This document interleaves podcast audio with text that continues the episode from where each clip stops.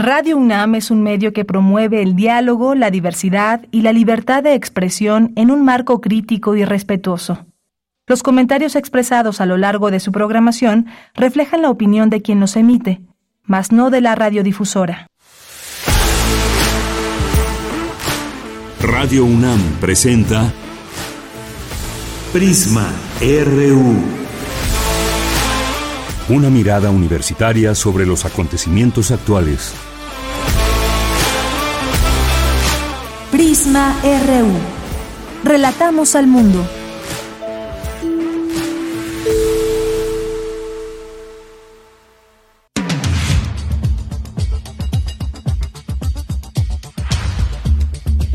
Buenas tardes. Muchas gracias por acompañarnos aquí en Prisma RU. Es la una de la tarde. Iniciamos hoy muy puntualmente. Nos da mucho gusto. Y pues invitarlos a que se queden aquí en este espacio de aquí a las tres de la tarde. Hoy es viernes y tenemos muchas cosas. Es viernes además de complacencias. Si ustedes quieren escuchar alguna canción o por lo menos una parte de la canción, un poco estos puentes musicales que a veces utilizamos aquí, pues con muchísimo gusto háganos llegar en nuestro Twitter y Facebook Prisma RU y también Prisma RU. Así nos encuentran, como se llama el programa. Ahí recibimos sus comentarios, estas peticiones que nos quieran hacer. Hoy, viernes 28 de julio del año 2023, ya se nos está acabando julio. Ya se nos está yendo julio para dar pie a agosto, agosto un mes en el que comenzarán las clases, de nuevo el nuevo ciclo escolar y que vaya qué polémica hay con todos estos libros de texto que ya se empezaron a retirar de algunos estados, ¿eh? han ganado esta batalla quienes eh, eh, pues lograron un amparo para no tener estos libros en las escuelas en primarias, en secundarias. ya platicábamos ayer con un sociólogo de la, de la educación, con el doctor Manuel Gilantón. Vamos a seguirlo platicando ahora con desde el punto de vista de un pedagogo, porque qué es lo que ahora hay en los libros, cuáles son estos cambios, porque pues, son cambios que suponemos que se hacen, por supuesto, con pedagogos también detrás de todo ello. Bien, pues muchas gracias por estar aquí. Hoy tendremos, tendremos varios temas. Uno de ellos tiene que ver, por supuesto, vamos a cerrar en dos momentos con este tema. Vamos a platicar con el doctor José Luis López Chavarría, quien es director del Seminario de Derecho Electoral de la Facultad de Derecho de la UNAM, por estos lineamientos que emite el Instituto Nacional Electoral para regular y fiscalizar las actividades, la propaganda que realizan eh, que se realizan en los procesos políticos y hasta dónde sí están cumpliendo o no quienes están llevando a cabo acciones que son parte de, parte de procesos políticos, pero que ya están encaminadas, por supuesto, a un tema completamente electoral. Estos trabajos y estos procesos políticos que culminarán ya en tiempo y forma como lo marca, pues lo marcan las leyes, ¿no? Vamos a hablar de ese tema.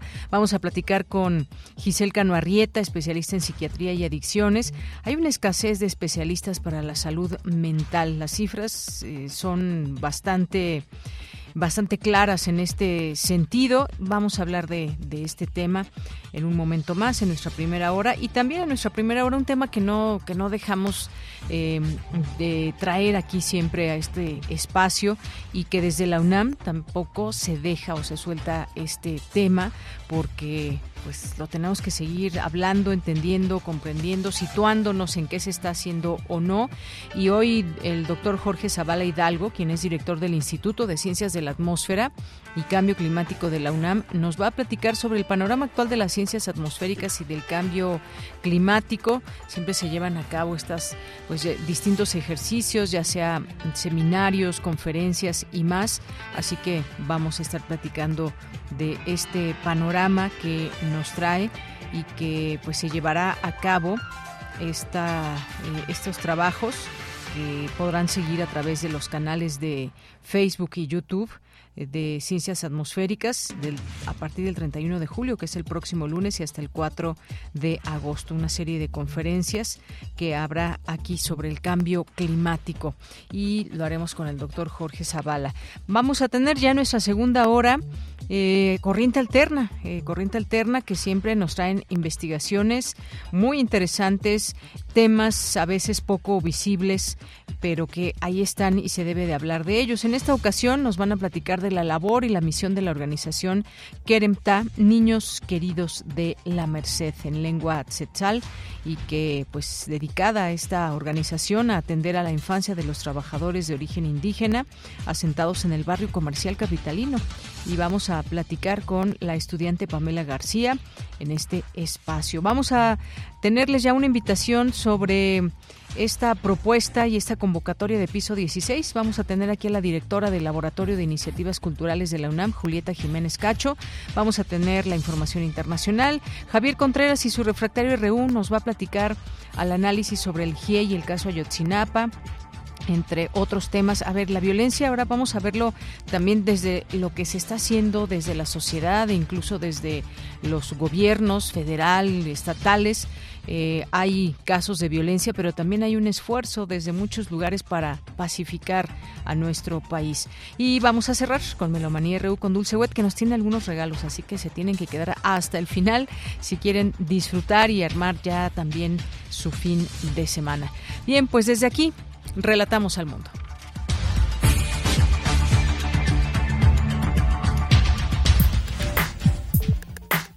Relatamos al mundo.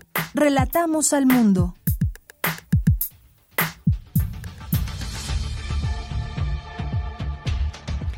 Bien, pues aquí les saluda por supuesto de Yanira Morán a nombre de todo el equipo y en resumen, en la información universitaria, la coordinadora para la igualdad de género, Tamara Martínez Ruiz, da la bienvenida a la generación 2024. Asegura que la UNAM trabaja para erradicar la violencia de género. La tecnología, conocida como realidad virtual aumentada, podría ser una herramienta efectiva para nuevos eh, para pruebas en procesos jurídicos, señaló Michael Denk del Instituto de Investigaciones Jurídicas de la UNAM. Importante conocer a profundidad enfermedades como el Zika. Especialistas explican cómo se puede prevenir. La UNAM acerca a la ciencia a escuelas públicas de educación básica con el programa Adopte un Talento, ya que se ha instrumentado en más de 300 instituciones educativas de 12 estados del país. En la información nacional, México, Canadá y Estados Unidos se comprometieron a combatir el tráfico de fentanilo en la región. Acordaron estrategias conjuntas para erradicar el tráfico de drogas sintéticas. Escuchemos al embajador Ken Salazar. Y sabemos que el fentanilo viene de muchos lugares, pero sabemos que es un problema global. Y este fentanilo se viene de Asia y de otros lugares, llega directamente a los Estados Unidos, a Canadá. Y también los precursores que se usan para hacer el fentanilo llegan lo mismo que los Estados Unidos también acá a México. Bien, pues más información. El presidente Andrés Manuel López Obrador se refirió al informe de la DEA que revela que los cárteles Jalisco Nueva Generación y Sinaloa tienen más de 40.000 elementos en 100 países. Exigió a la agencia estadounidense pruebas de su investigación. No tenemos nosotros esa información. No sé de dónde la sacó la señora de la DEA. Ojalá y nos dieran más detalles porque creo que habló de que el cártel de Sinaloa y el de Jalisco, nueva generación, tienen en 100 países 40 mil elementos, 20 mil cártel de Sinaloa y 20 mil el Jalisco, que nos diga cuáles son las pruebas que tienen, porque pues ese es un problema que tienen, con todo respeto lo eh, digo, en el gobierno de Estados Unidos, eh, no hay coordinación entre ellos, que hace falta poner orden. La política es, entre otras cosas, poner orden en el caos. Sería bueno que la señora informara de dónde obtuvo la información. Bien, pues un tema que también seguiremos abordando en este espacio, esta información importante que es lo que sustenta a esta investigación sobre los cárteles Jalisco Nueva Generación y Sinaloa y estos 40 mil elementos en 100 países, sin duda, pues son números que nos dicen mucho, pero que eh, ahí está el presidente que dice necesitamos o que den más detalles o que se dé a conocer más de esta información. En otros datos, Susana Pérez, directora general adjunta de Censos Económicos Económicos y Agropecuarios informó que uno de los obstáculos que enfrentaron para realizar el Censo Agropecuario 2022 fue la inseguridad que existe en el país. Escuchemos porque hay muy diversas estrategias, desde en algunos casos pagar para entrar, pagar a lo mejor cifras en pequeñas, ¿no? Pero, pero tener, pagar para entrar, hasta contratar personal. Bueno, una muy importante es contratar personal de la zona que conozca muy bien a la gente de la, de la, de la localidad o de la o de las o de la zona que se está censando y que y que además sea conocida de esa gente, ¿no? Y que además sea conocida de quienes pues pudieran estar incurriendo en cuestiones de, delincuencia. Y, con eso, eh, pues la verdad, la entrada a todos los lugares es muy sencilla. Sí tuvimos algunos, algunos tropiezos, algunos eventos. El primer día tuvimos una persona, pues, digamos, como, como secuestrada y duró varios días así. Ahí está sobre lo que dice Susana Pérez sobre este censo agropecuario 2022 que realiza el INEGI. Y Alejandro Encinas, Alejandro Encinas, subsecretario de Derechos Humanos, aseguró que el gobierno federal atenderá las 30 recomendaciones del sexto informe del grupo interdisciplinario de expertos independientes, por lo que seguirá investigando la desaparición de los 43 normalistas como un tema de Estado.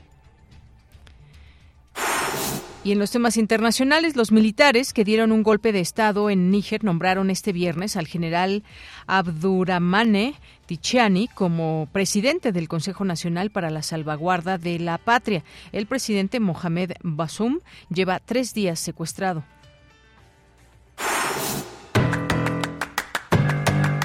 Hoy en la UNAM, ¿qué hacer? ¿Qué escuchar? ¿Y a dónde ir?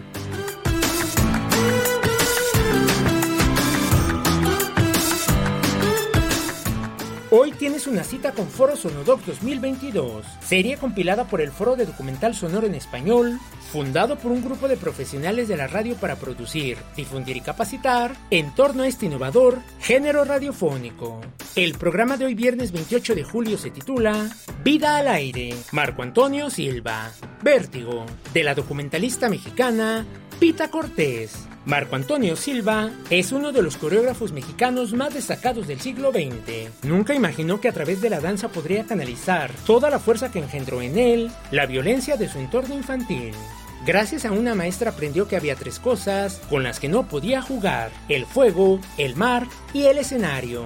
Sintoniza hoy, en punto de las 17 horas, la frecuencia universitaria de Radio UNAM, 96.1 de FM. ¿Eres estudiante de la UNAM y te interesan los temas de sustentabilidad? Esta oportunidad es para ti. La COUS UNAM te invita a ser parte de su equipo de trabajo realizando tu servicio social. Se requieren estudiantes de las licenciaturas de diseño gráfico o ciencias de la comunicación, de las especialidades de periodismo, producción audiovisual o animación. Para mayores informes consulta las redes sociales de la COUS UNAM. La Facultad de Filosofía y Letras de la UNAM te invita a participar en el curso Cartografías Líquidas, mapeando las respuestas a las violencias contra las mujeres desde la ficción, que explora cómo las protagonistas de cinco cuentos de autoras latinoamericanas son víctimas de violencias y más importante aún, ¿qué estrategias siguen para enfrentarse a ellas? Este curso se llevará a cabo del 5 de agosto al 30 de septiembre de 2023. Para mayores informes consulta las redes sociales de la Facultad de Filosofía y Letras de la UNAM.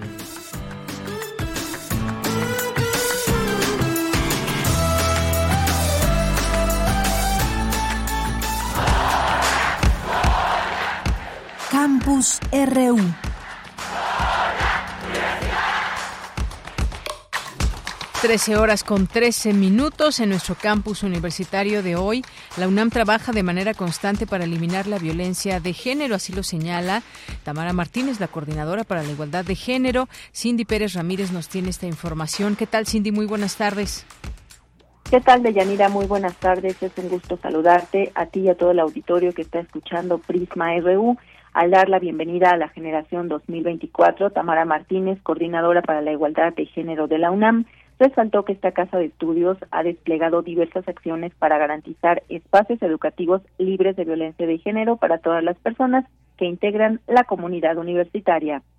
Por ejemplo, modificamos nuestra legislación para que el día de hoy se considere la violencia de género como una causa grave de responsabilidad. Tenemos un protocolo de atención para los casos de violencia de género y hoy estamos ya en nuestra tercera versión. También contamos con estructuras universitarias que te pueden dar atención si así lo requieres, como es la Defensoría de los Derechos Universitarios, Igualdad y Atención de la Violencia de Género. Ahí sus puertas estarán abiertas por si vives alguna situación de violencia de género en la UNAM.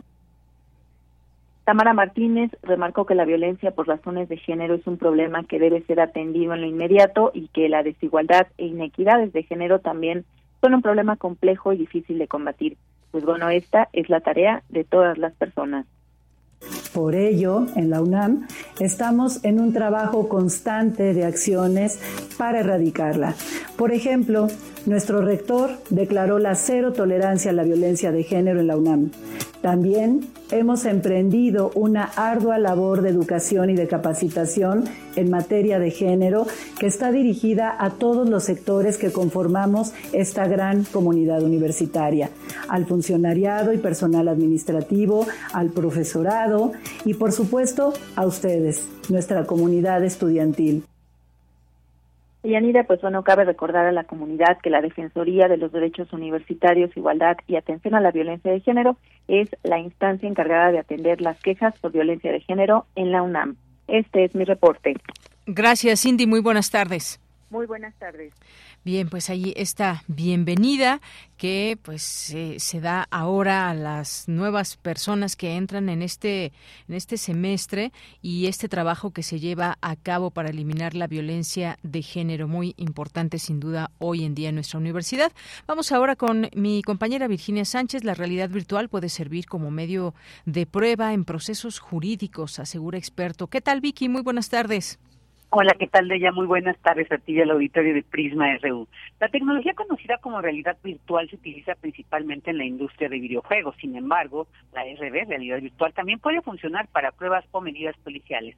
A grandes rasgos se distingue lo que es la realidad virtual, una aplicación totalmente digital, mientras que en la realidad aumentada, ampliada, el usuario no se sumerge en un mundo totalmente virtual, sino que percibe el entorno existente y lo amplía con información y elementos digitales con la ayuda de un dispositivo, por ejemplo, como un smartphone, donde se introduce un objeto en dicho entorno. Así lo señaló Mijael Tenk, investigador del Instituto de Investigaciones Jurídicas de la UNAM, durante el seminario Inmersión Virtual, el potencial y los desafíos de la realidad virtual como medio de prueba en procesos jurídicos, quien de manera abstracta señala tres posibles aplicaciones de la realidad virtual como prueba en un procedimiento administrativo o judicial. Escuchémosla. La RB puede utilizarse para reconstruir el pasado, por ejemplo, una escena de delito. También es imaginable ver el presente sin cambiar de lugar, una inspección ocular virtual desde la sala del tribunal. Además, se podría simular el futuro, por ejemplo, un proyecto que debe aprobarse en un procedimiento administrativo. Según la práctica administrativa vigente en Austria y creo que también en México, los proyectos como una planta comercial, una planta eléctrica un proyecto de carreteras se evalúan y aprueban sobre la base de planos y los informes de peritos. En particular, para los partes colindantes, es decir, los vecinos, es muy difícil imaginar y comprender la futura planta solo sobre la base de planos o informes. Una representación virtual presentada partes en el procedimiento de aprobación proporcionaría un mayor grado de transparencia y comprensión de los resultados de las pruebas. Y yo creo que también de este modo la misma autoridad podría comprender mejor las hipótesis formuladas por el experto, por el perito. Sin embargo, precisó, el principal ámbito de aplicación de la tecnología RB se encuentra actualmente en el campo de los procesos penales, especialmente en la investigación de delitos graves. Escuchemos. La documentación de escenas del crimen en la criminalística suele realizarse mediante fotografías, así como mediante bocetos o dibujos basados en mediciones. Con las imágenes fotográficas que solo pueden verse en 2D, se produce inevitablemente una pérdida de dimensión y a veces también da lugar a que se pierda información relevante para la solución del caso. Desde 2020, la policía austríaca utiliza un llamado escáner láser 3D para documentar escenas del crimen complejas y a gran escala. Este modo, se escanea y mide todo el entorno de la escena del crimen. Esto permite a los investigadores volver a la escena del crimen en cualquier momento y llevar a cabo más trabajos analíticos, como por ejemplo análisis de salpicadura de sangre, reconstrucciones balísticas como la trayectoria balística o la reconstrucción de sonidos. Mijael Sen detalló que también es posible reconstruir la escena de un crimen muy lejano en el tiempo de manera completamente virtual. Por ejemplo, dijo, en el caso de Reynold Hanning, quien fuera guardia en el campo de concentración de Auschwitz-Birkenau, condenado por el Tribunal Regional Alemán de Delmont como cómplice en el asesinato de 170 mil casos, cuya línea de defensa alegó que este sujeto no había tenido conocimiento de dichos crímenes, con la ayuda de una reconstrucción virtual del campo a través de planos antiguos de las instalaciones y una imagen de láser 3D de las instalaciones también aún existentes, se pudo refutar dicha afirmación al demostrar que Hanning tenía una buena visión de las condiciones y los crímenes. De ella, esta es la información. Vicky, muchas gracias y buenas tardes. Buenas tardes. Bien, ahí este tema también enorme que tiene que ver con la realidad virtual y para qué sirve y cómo nos va conectando con los distintos temas de la tecnología. En próximos días también estaremos tocando el tema de la inteligencia artificial, por ejemplo, pero en este caso, lo que nos comentaba Vicky, la realidad virtual que puede servir como medio de prueba en procesos jurídicos, es decir, estos estas eh, distintas em, eh, utilidades que le podemos dar en este caso a la realidad virtual. Vamos ahora con Dulce García. Importante conocer a profundidad el impacto de enfermedades como el Zika y cómo prevenirlas. ¿Qué tal, Dulce? Buenas tardes. Así es, Deyanira. Muy buenas tardes a ti al auditorio. Deyanira, esto que comentas en el marco del jueves de Ciencia Espacio que organiza la Fundación UNAM, ahí se llevó a cabo la presentación del documental Zika, Investigación de una Pandemia, en donde la doctora Norma Pavia Ruz, académica de la Universidad Autónoma de Yucatán, dijo que esta producción es un ejemplo de cómo se pueden aterrizar los diagnósticos médicos para compartir toda esta información con científicos de otras áreas y que todo esto sea por un bien común. Escuchemos por qué. El poder controlar esta plaga que son los mosquitos de diferentes especies, pues realmente tiene que ser un trabajo multidisciplinario. No solamente el sector salud puede estar involucrado. Vimos en Brasil que estaba la Armada ahí trabajando y por supuesto en México dentro de sus programas ya eh, entiendo que está muy consciente de que diferentes instituciones tienen que colaborar para poder trabajar. No solamente es el trabajo de biólogos, estar fumigando o muy separado los médicos, está llegando un diagnóstico. Y bueno, Deyanira también estuvo presente en este encuentro el doctor Henry Puerta. Él es eh, académico del Laboratorio de Virología, Unidad Colaborativa de Estudios Entomológicos. Y él dijo que es importante notar que los mosquitos que transmiten el Zika son prácticamente una mascota más y que hay que aprender a convivir con ellos para evitar la propagación de enfermedades. Escuchemos de qué manera. Estos mosquitos viven con nosotros, o sea, realmente son mascotas, o sea, viven dentro de nuestras casas porque ahí es donde ya se han adaptado para poder conseguir alimento. Entonces, eh, todo eh, el abordaje para controlar todas esas enfermedades es es multidisciplinario, ¿no? O sea, tenemos que ingresar desde no solamente el control del vector o buscar una vacuna, sino también entender cómo, cómo estos virus generan enfermedad, ¿no? Deyanira, los académicos coincidieron en que la participación de la sociedad es muy importante para prevenir la propagación de enfermedades como el Zika. Dijeron que es necesario que se comprenda que las medidas preventivas se recomiendan así por salud y no por otras cuestiones. Por ejemplo, una de las recomendaciones es vestir con mangas largas, pantalones largos también, o bien no salir por la tarde a la calle, que es la hora en la que proliferan estos mosquitos, y asimismo usar repelentes y usar condón, porque el Zika también puede ser transmitible vía sexual. Es la información que tenemos. Bien, pues muchas gracias. Gracias, Dulce. Buenas tardes. Gracias a ti. Muy buenas tardes. Continuamos. Tu opinión es muy importante escríbenos al correo electrónico prisma.radiounam@gmail.com. Una con 24 minutos. Vamos entrando a estos temas. Hoy este tema que tiene que ver con lo que pasa en partidos políticos, cómo estos lineamientos para regular precampañas, pero que no son precampañas, y lo que dice el Tribunal Electoral del Poder Judicial.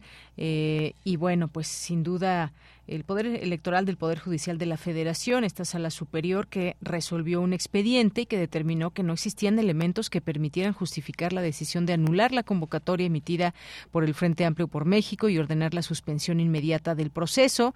Y bueno, todo lo que implica esto y qué se está haciendo, si se están haciendo las cosas dentro de los parámetros que marca eh, este tipo de procesos y que hay eh, pues un reglamento muy claro desde el INE y los partidos políticos se tienen que sujetar a todo ello. Hablemos del tema con el doctor José Luis López Chavarría, él es director del Seminario de Derecho Electoral de la Facultad de Derecho de la UNAM. Doctor, buenas tardes, bienvenido.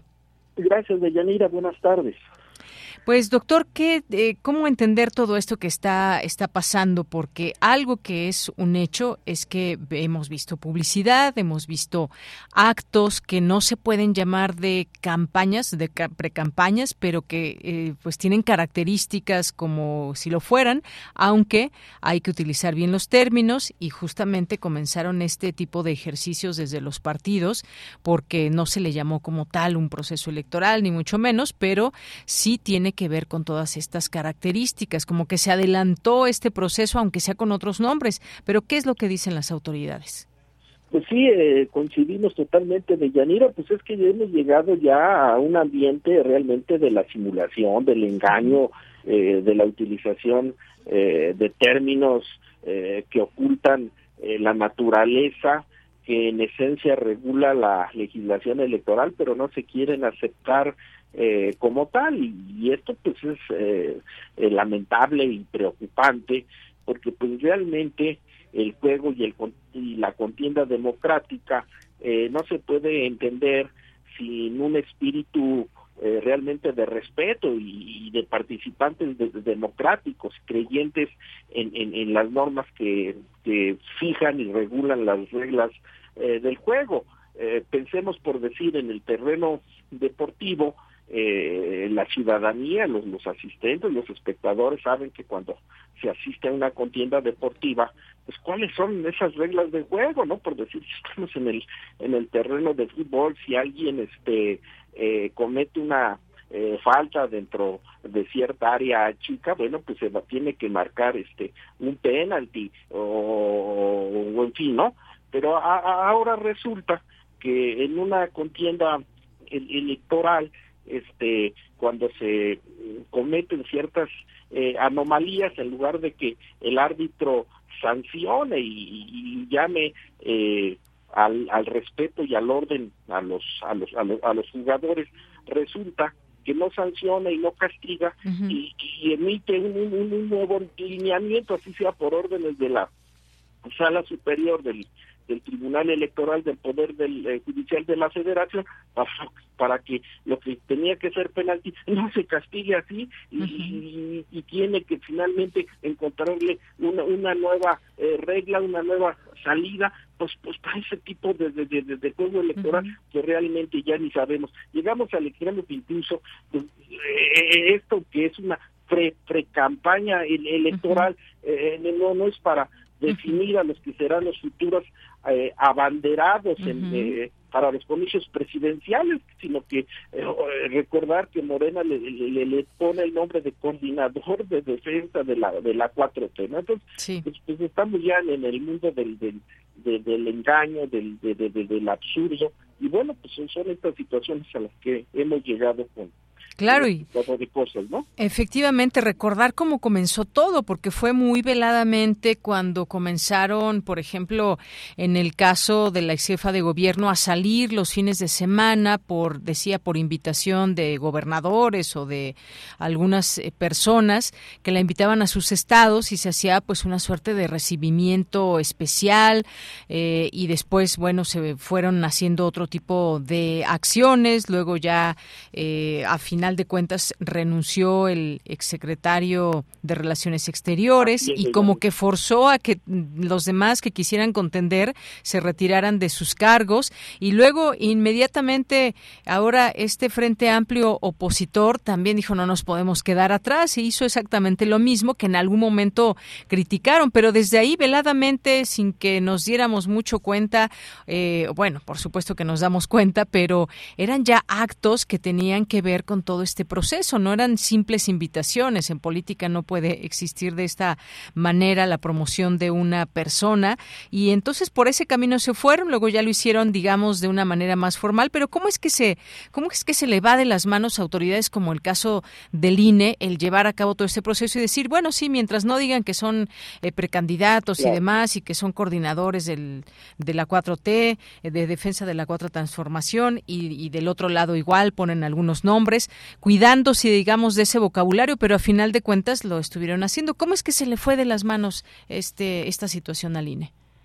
Pues lo que pasa es que han con, confluido además este eh, factores circunstanciales. ¿Y ¿Cuáles son ellos? Bueno, pues recordar que también no hace algunas semanas pues hubo un cambio en la integración del Consejo General del INE y bueno, pues este, a, lo mejor ahí en, en la reagrupación pues este ideológico de, o de actitud profesional que, que tiene este Consejo Electoral, pues como que los agarró en curva, ¿no? Pero sí es muy importante, ¿no? Pues que finalmente retomen el mandato que el orden constitucional y legal establece eh, como responsabilidad de ellos, porque en esta dinámica, si permite eh, actos eh, de simulación arbitrarios eh, de un lado, es decir, de, de, unos partidos políticos, pues ¿por qué no también va a exigir el, el, el, el partido de, de, enfrente, en este eh, caso, el, frente de la oposición,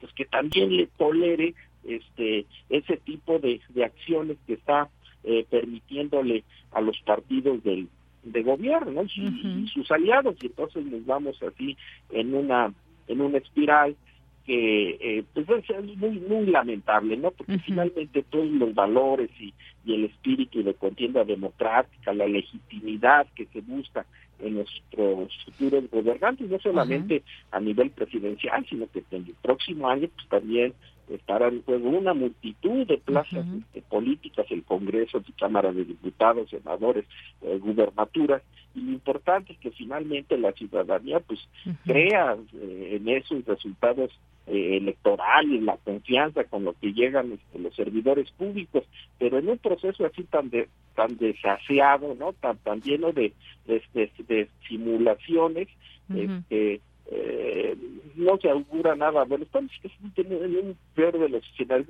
En una democracia cabal se tiene certidumbre en la, en la normativa electoral, en la estructura de las reglas de juego, y lo que sí hay es incertidumbre en quién va a ganar o perder, pues eso dependerá de la habilidad y de las promesas de campaña y los discursos este eh, que arme cada candidato. Pero en el espacio de cosas, aquí la problemática empieza que ya hay una incertidumbre y desconfianza de cómo se están desarrollando estas estas reglas y estos principios eh, electorales y desde luego la incertidumbre electoral pues este eh, cómo va a finalizar eso también este, queda como en el aire como que en suspenso entonces este pues se conjuntan dos dos, dos dos circunstancias que hacen este pues un eh, escenario sumamente muy muy complejo muy complicado ¿eh? Claro, y entre pues estos sustentos, digamos, que se van eh, dando y que pues veíamos ayer la sala superior del, del Tribunal Electoral, pues lo que determinó y entre otras cosas dice que la organización de un proceso como el señalado tiene sustento en los derechos de autoorganización de los partidos políticos y de participación política de la ciudadanía. Sin embargo, recalcaron que quienes participen como aspirantes o simpatizantes deben acatar la prohibición consistente de que no se realice propaganda, lo cual, bueno, creo que es a todas luces que se ha hecho, o actos en los que se emitan expresiones dirigidas a solicitar el respaldo para obtener la candidatura para un cargo de elección popular. Y que hay una línea muy delgada en todo esto, porque sí ya han dado, han expuesto lo que harían, no dicen lo que haría yo en dado de llegar a ser presidenta, no lo dicen de ese de esa manera, pero sí están dando a conocer programas que en dado caso pues se pueden irse insertando también en el en el pues en el colectivo digamos en estos temas que se van hablando de, de de seguridad, por ejemplo, eh, hay incluso ya tienen nombres algunos de los programas, es decir, se habla muy específicamente de lo de los lineamientos, pero por otra, pues la realidad es sí, sí, hemos visto, por ejemplo, propaganda y sí hemos visto que también pues están promoviendo algunas de sus ideas que eventualmente les seguirán cuando sean candidatos o candidatas, ¿no? Claro, y resulta mismo complicado para el mismo participante de este eh, de estas pre-campañas pues, sujetarse a este tipo de, simulaciones, porque pues finalmente eh, el hecho de que incluso pues no puedan contratar ni, estar así presentes en la cuestión de los medios de comunicación tiene que buscar que así furtivamente la invitación ¿no? a, programas para poder expresar ahí, ahí sus ideas y entonces hay al a, la luz de ese tipo de, entrevistas, pues tratar de, de, cuidar ese tipo de, de, expresiones que en un momento dado con suma facilidad se, se desborda y traspasa este tipo de, de limitaciones y de mandamientos. Pues estas resoluciones del Tribunal Electoral dirigidas al INE, bueno, pues tratan como que ser una especie de parche ¿no? en el desarrollo de nuestra democracia electoral, en el sentido de que, bueno, pues ya ni modo, si se están dando así, pues cuando menos que ahora la, eh, la unidad de técnica de fiscalización, este, eh, vean, eh, montamos un, tope, ¿no?, de, de, gastos a realizar, si mal me recuerdo, creo que es de 34 millones y, algo más, ¿no? Este, eh, en fin, ¿no? Como que tratar de reencauzar lo que legalmente no no se contemplaba y tratar de ir como justificando legalmente, darle soporte a esto que en la vía de hecho se está se está presentando. Desde mi punto de vista, yo creo que sería necesario por parte de la autoridad electoral, así como le hacen en el terreno de juego antes de ya seguir sacando más tarjetas de amonestación, llamar a los a, los capitanes de los equipos, a las dirigencias, pues a la a la, a la, concordia, al, al, respeto, al orden porque simplemente este en estas condiciones como se están desarrollando eh, el escenario del del juego pues simplemente es este es inaceptable, es lamentable como, como ciudadanía y en nuestro caso como analistas políticos aquí en la, en, la universidad, ver este tipo de, alcances y de despropósitos. ¿no? Claro, pues sí, ya estaremos viendo porque tanto en el caso de Morena como en el Frente Amplio por México, pues este mecanismo, digamos, tiene este objetivo de preparar la estrategia para su participación en la próxima elección federal y bueno, con algunas diferencias, unos que confirmas, otros que eh, pues con visitas a muchos lugares al interior del país, pues están haciendo ese trabajo. Las mismas, eh, y bueno, pues ahora la cara más visible de este Frente Amplio, que ha sido Xochitl Galvez, aunque hay otros que también ahí siguen haciendo su esfuerzo como parte pues de lo que les permite hacer un partido político o estos distintos partidos que enarbolan en el caso del Frente Amplio opositor. Así que bueno, pues estaremos viendo qué es lo que sucede en próximos días, semanas, meses, porque pues finalmente en su calidad de último intérprete constitucional en materia electoral, el tribunal pues estableció ya bases generales y parámetros mínimos que el INE debía considerar para la emisión de los lineamientos mencionados. Y bueno, pues había mucho hay muchos puntos, debían aplicarse todos los procesos y actividades, los lineamientos de ningún modo debían permitir que los partidos, organizaciones ciudadanas realizaran actos que fueran considerados anticipados de precampaña, es decir, todo lo que hicieron, pues ahora se intenta como enmendar esto, pero pues ya ya lo hecho, hecho está y ahí vemos pues todas estas actividades en los partidos políticos, doctor. Claro, sí. que sí, Yanira, pues es apelar, ¿no? Finalmente a la responsabilidad de los a todos los actores políticos este solamente no bajo los mandamientos de, la norma su filosofía este que inspira el, haber creado durante varios años este eh, estos instrumentos del derecho electoral pues es, los que eh, garantizan ¿no? y abonan en un desarrollo electoral. Lamentablemente estamos viendo pues como en, varios de ellos todavía como que no que se muestran eh, renuentes en, claro. en, este, este Así es. esto es apenas el comienzo, ya veremos también los temas del dinero y la transparencia, que es donde luego también les cuesta mucho trabajo. Ya lo seguiremos platicando, doctor. Por lo pronto, muchas gracias. Gracias, Deyanira. Saludos a ti y a Gracias. Hasta luego, doctor José Luis López Chavarría, director del Seminario de Derecho Electoral de la Facultad de Derecho de la UNAM. Continuamos. Relatamos al mundo. Relatamos al mundo. Voy a darles algunos datos de lo que tiene que ver con la salud mental para que nos tengamos, tengamos una idea de lo que pasa aquí en México y en el mundo. Según datos de la Organización Mundial de la Salud, 8 de cada 10 personas padecen un trastorno mental.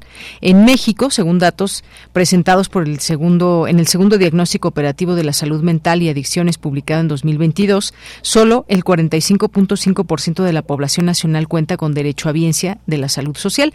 Esto quiere decir que más de la mitad de la población tendría que buscar algún diagnóstico en el sector privado. Pese los esfuerzos realizados por parte del gobierno federal, las especialidades de psiquiatría no tienen suficientes recursos humanos para atender a la población. De acuerdo al diagnóstico del gobierno, hay solamente un psiquiatra por cada 200.000 habitantes, por lo que el diagnóstico temprano para la prevención o tratamiento de trastornos comunes como la depresión o la ansiedad tiende a alargarse y complicarse, generando así, sin darnos cuenta, un costo incluso monetario a nivel nacional, dada la poca productividad que puede provocar el no tratar estos padecimientos. Queremos hablar del tema con Giselle Cano Arrieta. Ella es especialista en psiquiatría y adicciones, fundadora y directora de Kreiser Psicobienestar Integral, una eh, institución privada para el tratamiento ambulatorio, para el tratamiento eh, de las adicciones y patología dual, docente de introducción a la salud mental en la Facultad de Medicina. Doctora, buenas tardes, bienvenida. Hola, muy buenas tardes, Deyanira. Pues la importancia, nunca dejamos, nunca soltamos este tema del todo, doctora Giselle, porque nos parece muy importante la salud mental, pero sobre todo el tratamiento que se le está dando, digamos, desde las instituciones, más allá de la parte individual, cuando sentimos que requerimos algún tipo de ayuda, pero qué está pasando también que tenemos estos números y qué tan grave puede ser esto, doctora.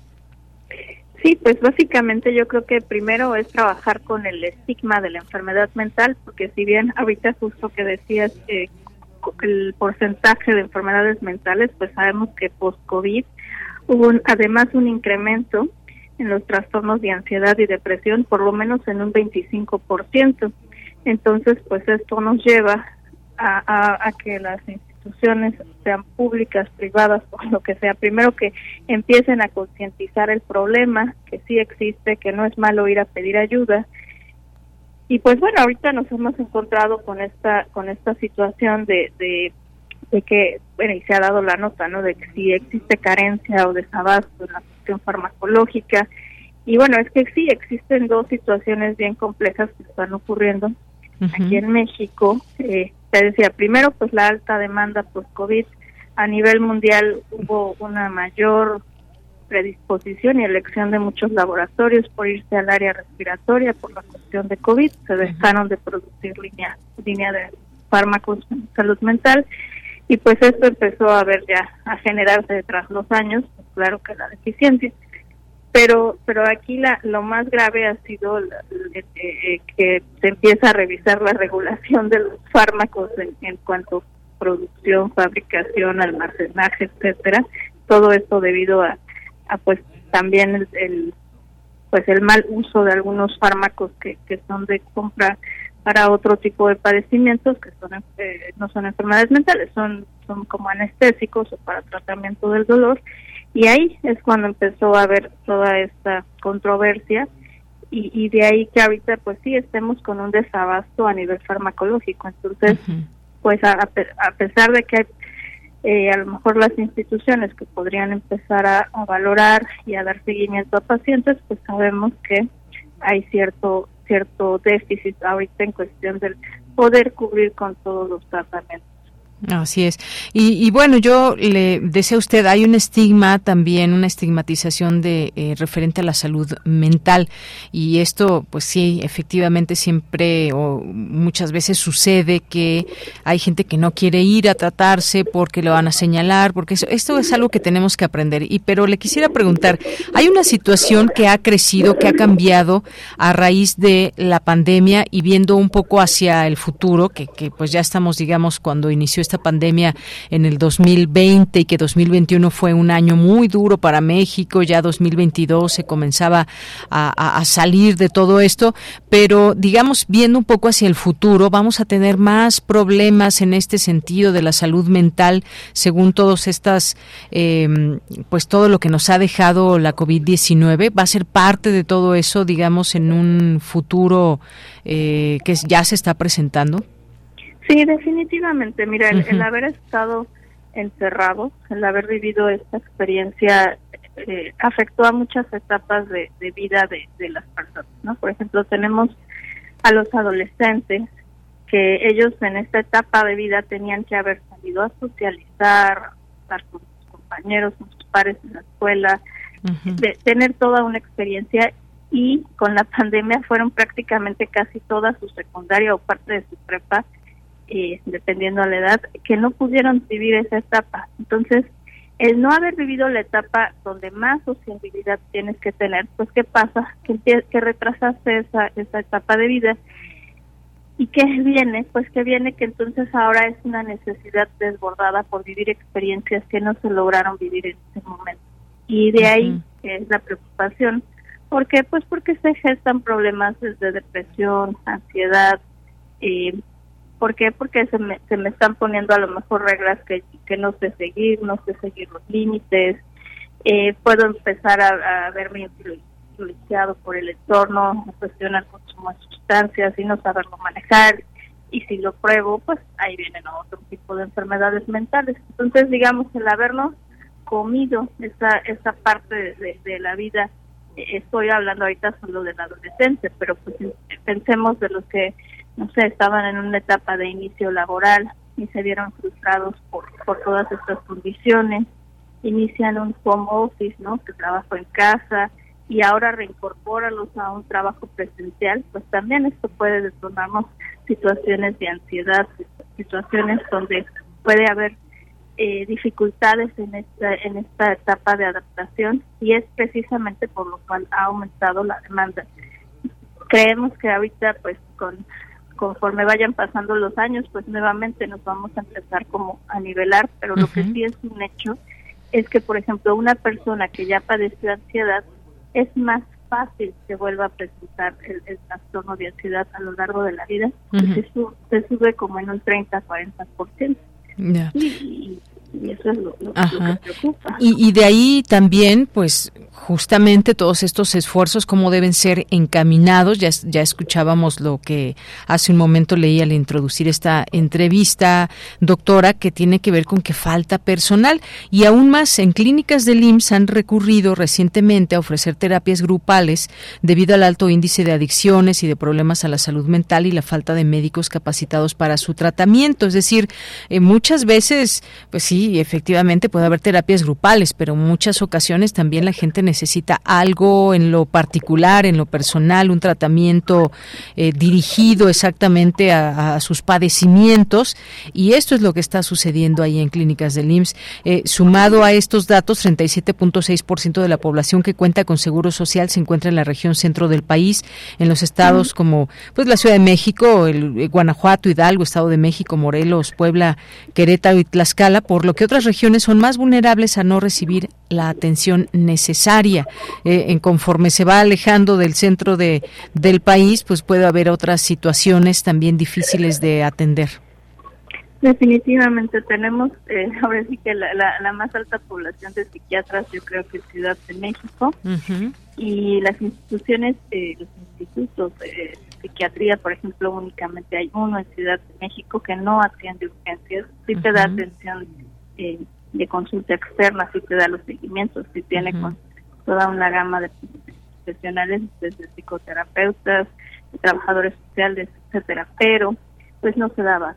¿no? Tenemos el Hospital Fray Bernardino y tenemos algunas otras instituciones como los UNEM Capa, que son la atención de, primaria eh, para empezar a detectar problemas de inicio temprano al consumo de sustancias, pero evidentemente eh, son en, lugares como donde donde pues a veces no se da abasto a, la población. Y sí tenemos como que también ahí el tema de del que puede que la persona ya ahora sí que ya superó el estigma y dice ok voy a pedir la ayuda pero cuando la busca por ejemplo una cita de seguimiento de psiquiatría en, sea en el INSS sea en el INSS sea en el o el instituto a veces pueden pasar hasta seis meses para que te vuelvan a dar sus segundas citas subsecuentes. Bien. Estos padecimientos, pues no es tan sencillo que los puedas manejar sin el apoyo de, una supervisión. por eso que a veces también los tenemos que canalizar a, psicoterapeutas para que en lo que les toca su otra entrevista psiquiátrica, pues tengan el apoyo psicológico. Pero sí es, es, compleja, la, la demanda es muy alta versus a la cantidad de instituciones y a los profesionistas formados como psiquiatras. Así es. Bueno, pues ahí está. Y además no, no, no hablamos de la parte económica, pero estos servicios, si son en el sector privado, digamos, pues suelen tener precios altos. Eso es, son altos costos que no cualquiera puede solventar y que muchas veces, quizás si no hay toda esta capacidad en las instituciones públicas, alguien dirá, bueno, ¿qué me urge más comer o pagarme una terapia? Pues evidentemente esto sigue impactando porque pues no se está atendiendo la persona en lo individual y no hay quizás esta posibilidad también que a cada persona se le dé un tratamiento individual dentro de las instituciones públicas. Así que, pues queríamos hacer eh, visible esta situación, este problema, que ya lo es, vaya, pero no dejar de hablar de esto, de la importancia y pues no sé, algo que quiera, con lo que quiera cerrar, doctora Giselle.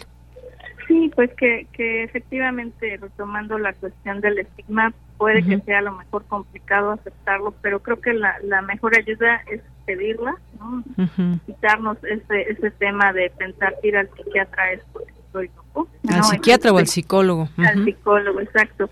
Y, y tocar puertas, porque la idea ahorita es que nosotros sensibilicemos a los, a los médicos generales para que desde ahí, desde una cita médica eh, de atención primaria, pues se pueda detectar una situación, sea depresiva, sea ansiosa, y que ellos mismos puedan darle seguimiento directamente. Entonces, que, que no se desanime la gente.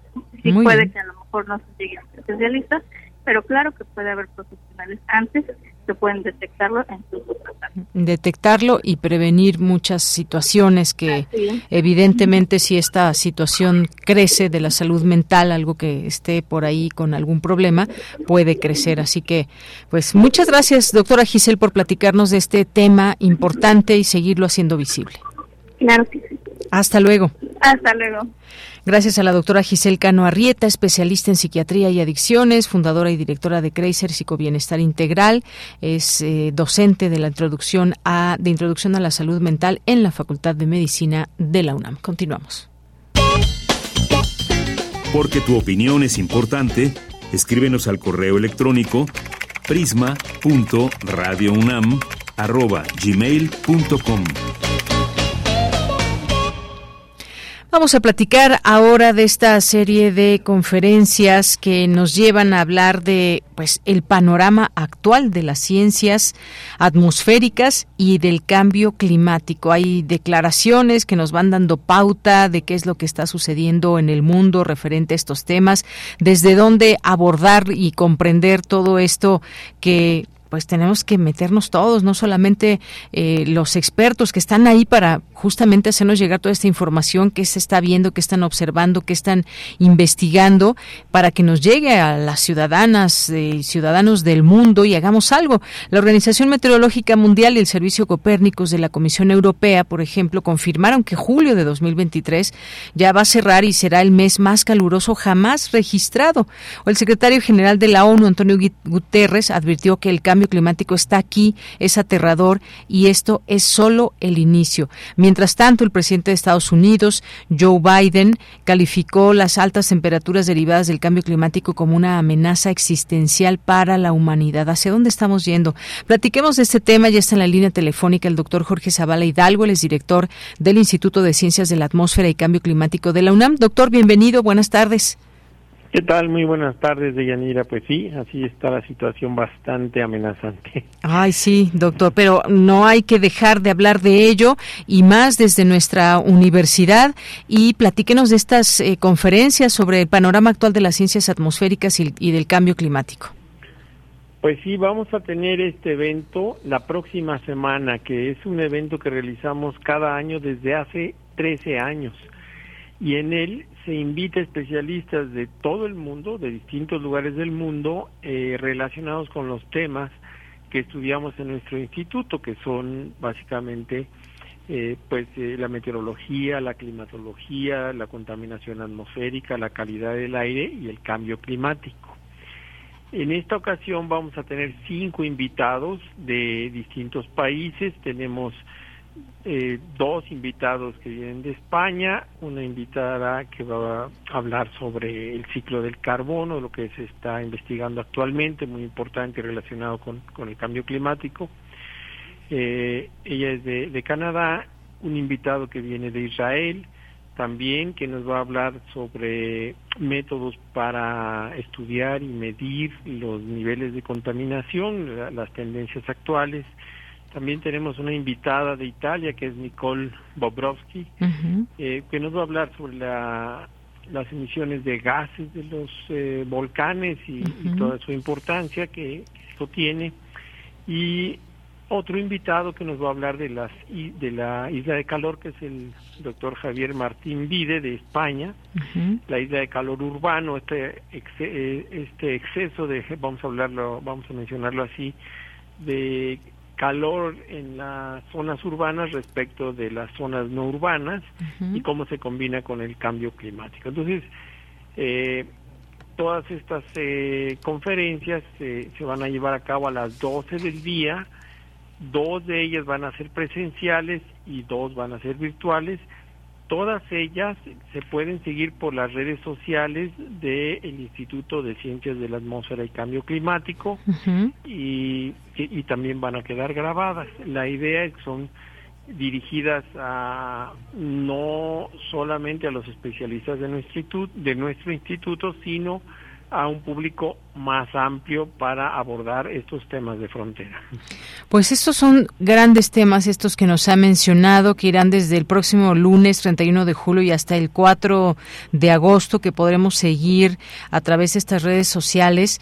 Y es que efectivamente es preocupante, nos acercamos a un momento que quizás no, no sé qué le parezca a usted, doctor, de pronto no, no dimensionamos. Sí, hablamos mucho del cambio climático y que la temperatura y que si julio va a ser el, el mes más caluroso que no se había registrado nunca y, todas estas palabras que dicen líderes como el caso del presidente de Estados Unidos, el eh, de la ONU, Antonio Guterres, en fin, pero ¿Qué es lo que podemos decir hoy por hoy desde su punto de vista como investigador, como estudioso de estas ciencias de la atmósfera y el cambio climático de la UNAM?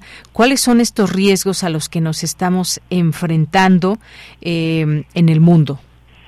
Bueno, eh, eh, los riesgos son múltiples y afectan toda la vida eh, tal como la conocemos, los distintos aspectos, o sea, hay cuestiones que una primera, eh, la primera mano no se imagina, como los efectos en la salud o en la agricultura o en eh, otros aspectos de la vida y no solo en los eventos extremos como grandes sequías o inundaciones, sino que van afectando los distintos aspectos, ¿no? Por ejemplo, eh, con estas ondas de calor, eh, pues la cantidad de personas que se enferman o incluso fallecen, pues están muy por arriba de las tasas comunes o, por ejemplo, cómo se va dando esta relación con algunas epidemias o con algunas enfermedades que empiezan a ser mucho más frecuentes o alcanzan un mayor sector de la población, etcétera. Va afectando todo, eh, toda nuestra vida, o sea, por eso hablamos de del cambio climático, cómo se relaciona con todos los distintos aspectos de la vida. Y eh, eso es en buena medida un, un, gran reto de temas que hay que estar estudiando y de acciones que hay que tomar para ir mitigando o ir adaptándonos a esta nueva situación.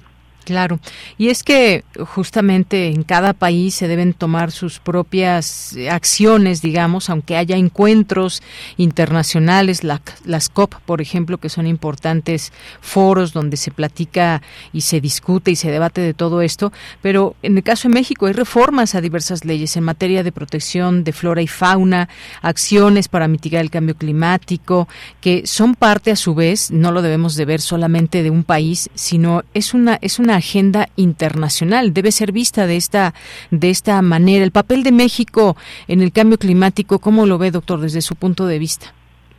Bueno, nosotros tenemos como país, igual que todos los países, eh, fundamentalmente dos grandes acciones que realizar. Unas que son disminuir nuestras emisiones de gases de efecto invernadero, es decir, nuestra contribución al cambio climático de todo el planeta, y tomar medidas de adaptación en las distintas regiones y en los distintos aspectos. Estas son medidas regionales, son retos particulares de cada una de las regiones. Por ejemplo, en la región costera, pues eh, hay zonas en que se ven más afectadas por el aumento del nivel del mar. En algunas otras regiones se ven más afectados por eh, la sequía por los cambios en el ciclo de precipitación o afecta a la agricultura o en las grandes ciudades pues eh, se tiene uno que adaptar a las nuevas temperaturas y buscar disminuir el, eh, la energía que tenemos que consumir para poder, eh, en algunos lugares se tiene que tener aire, aire, acondicionado. Entonces, ¿cómo se van tomando medidas para irse adaptando a esta nueva situación? Esas son medidas regionales a nivel de país. Muy bien. Bueno, pues ahí dejamos esta invitación. Hay que recordar solamente, además ya la información también está ya en nuestras redes sociales para quien guste leerlas a detalle y compartirlas. Además, yo creo que esto hay que hay que hacer un paso a la voz para que nos involucremos en lo que están diciendo los expertos con estos distintos enfoques también.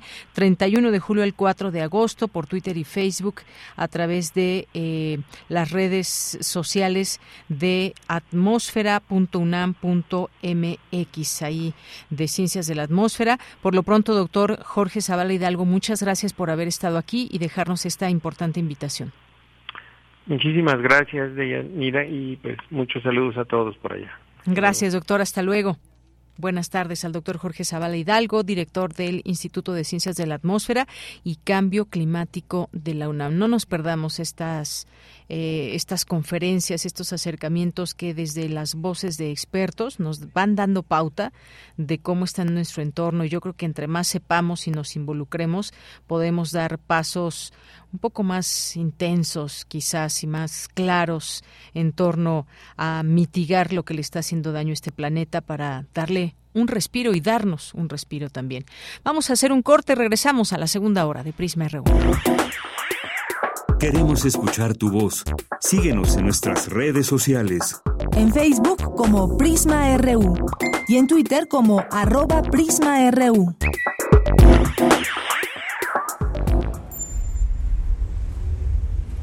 XEUN 96.1 de frecuencia modulada. 860 de amplitud modulada.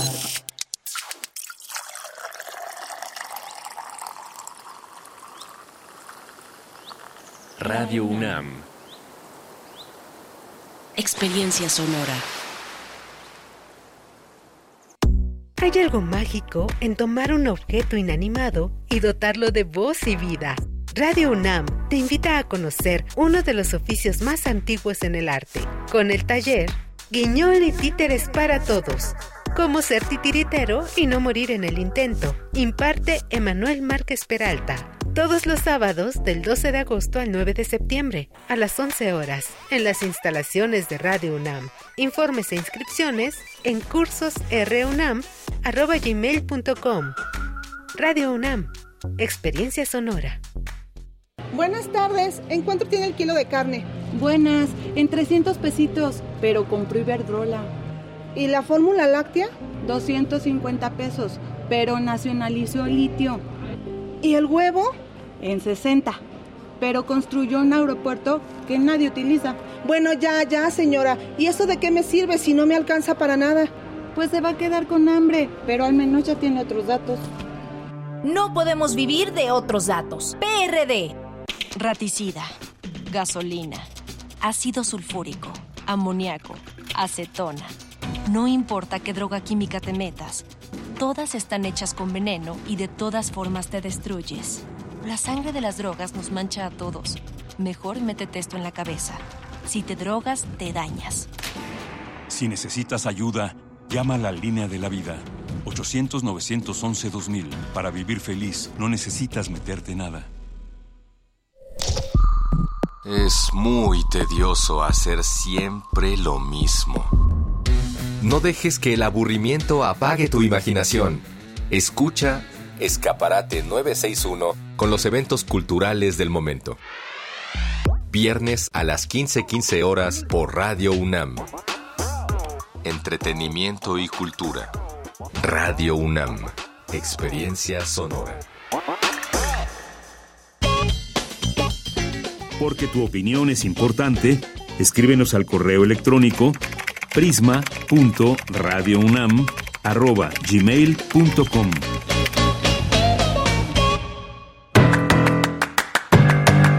Mañana en la UNAM, ¿qué hacer? ¿Qué escuchar? ¿Y a dónde ir?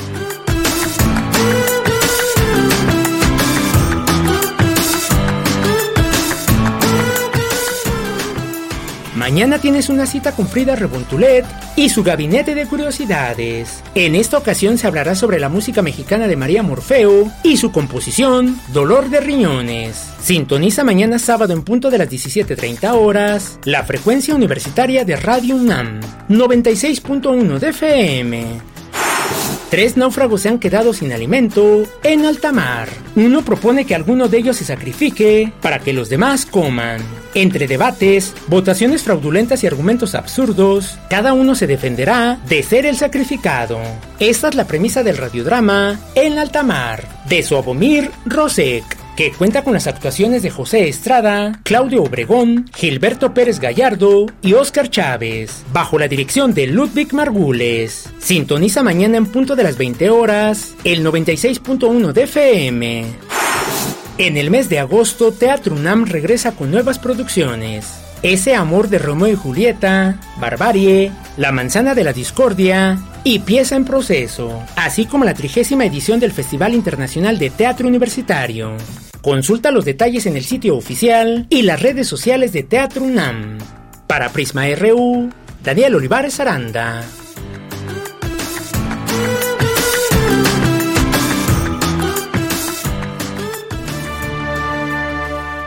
La Orquesta Sinfónica de Minería presenta Temporada de Verano 2023. Quinto programa. Muy querido público, soy Carlos Miguel Prieto, director titular de la Orquesta Sinfónica de Minería.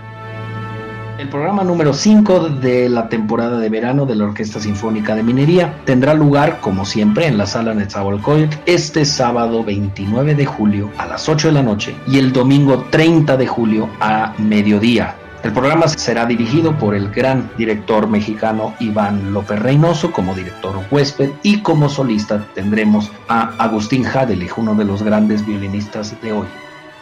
Este es un gran programa, un programa clásico, romántico que no deben de perderse. Amigas, amigos, los saluda con muchísimo gusto Iván López Reynoso, director de orquesta mexicano y en esta ocasión con la alegría, el placer de compartirles mi ilusión de debutar en la temporada de verano de este año de la Orquesta Sinfónica de Minería. En esta ocasión conmemorando sus 45 años de vida, con un programa generoso que tiene la inclusión de dos obras románticas, la obertura Fausto de Emily Mayer, una compositora fundamental para el romanticismo alemán, y una obra casi contemporánea que separa a escasos dos años de la obertura Fausto de Milly Mayer, que es el concierto para violín de Tchaikovsky. Como solista estará el gran y prestigiado violinista Agustín Hadelich, una de las figuras más importantes del violín a nivel internacional en la actualidad. Y después de la pausa, una obra fundamental para el repertorio clásico, la Sinfonía número 104, Londres, de Haydn. Por muchos considerada como la gran sinfonía de este compositor, un compositor pilar para la escritura clásica y pre-romántica. Amigas, amigos, no se pierdan este magnífico programa que tengo el privilegio de dirigir sábado 29 de julio a las 8 de la noche y domingo 30 de julio a las 12 del día en la sala Nezahualcóyotl. Allá nos vemos, muchas gracias. Muchas gracias a Luis M. García que nos hace llegar estas invitaciones y además nos hace llegar dos pases dobles para los radioescuchas de Prisma RU para el concierto de este sábado 30 de julio a las 8 de la noche. Ya saben, los ganadores van a ser los primeros, ya sea en Twitter o Facebook, que nos escriban y que nos digan yo quiero ir al concierto. Eh, y bueno, pues ahí la invitación que escuchábamos del director Carlos Miguel Prieto para que puedan asistir a este quinto concierto de la Sinfónica de Minería este fin de semana. Y tenemos, como les digo, dos pases dobles para este sábado 30 de julio. Ahí los ganadores o ganadoras tendrán que estar media hora antes eh, para que puedan eh, ir a la mesa de relaciones públicas, puedan mostrar su, su, eh, su identificación y se les pueda dar este pase doble ahí para la sala Nezahualcóyotl. Se tienen que dirigir al vestíbulo de la sala Nezahualcóyotl antes del concierto. Vayan con tiempo, siempre es mejor que ir con prisas y pues hay dos personas que quieran ir tenemos dos pases dobles para esta temporada de verano. Bien, y pues muchas gracias a quienes nos escriben a través de nuestras redes sociales, que siempre les agradecemos que se puedan comunicar con nosotros aquí en el programa.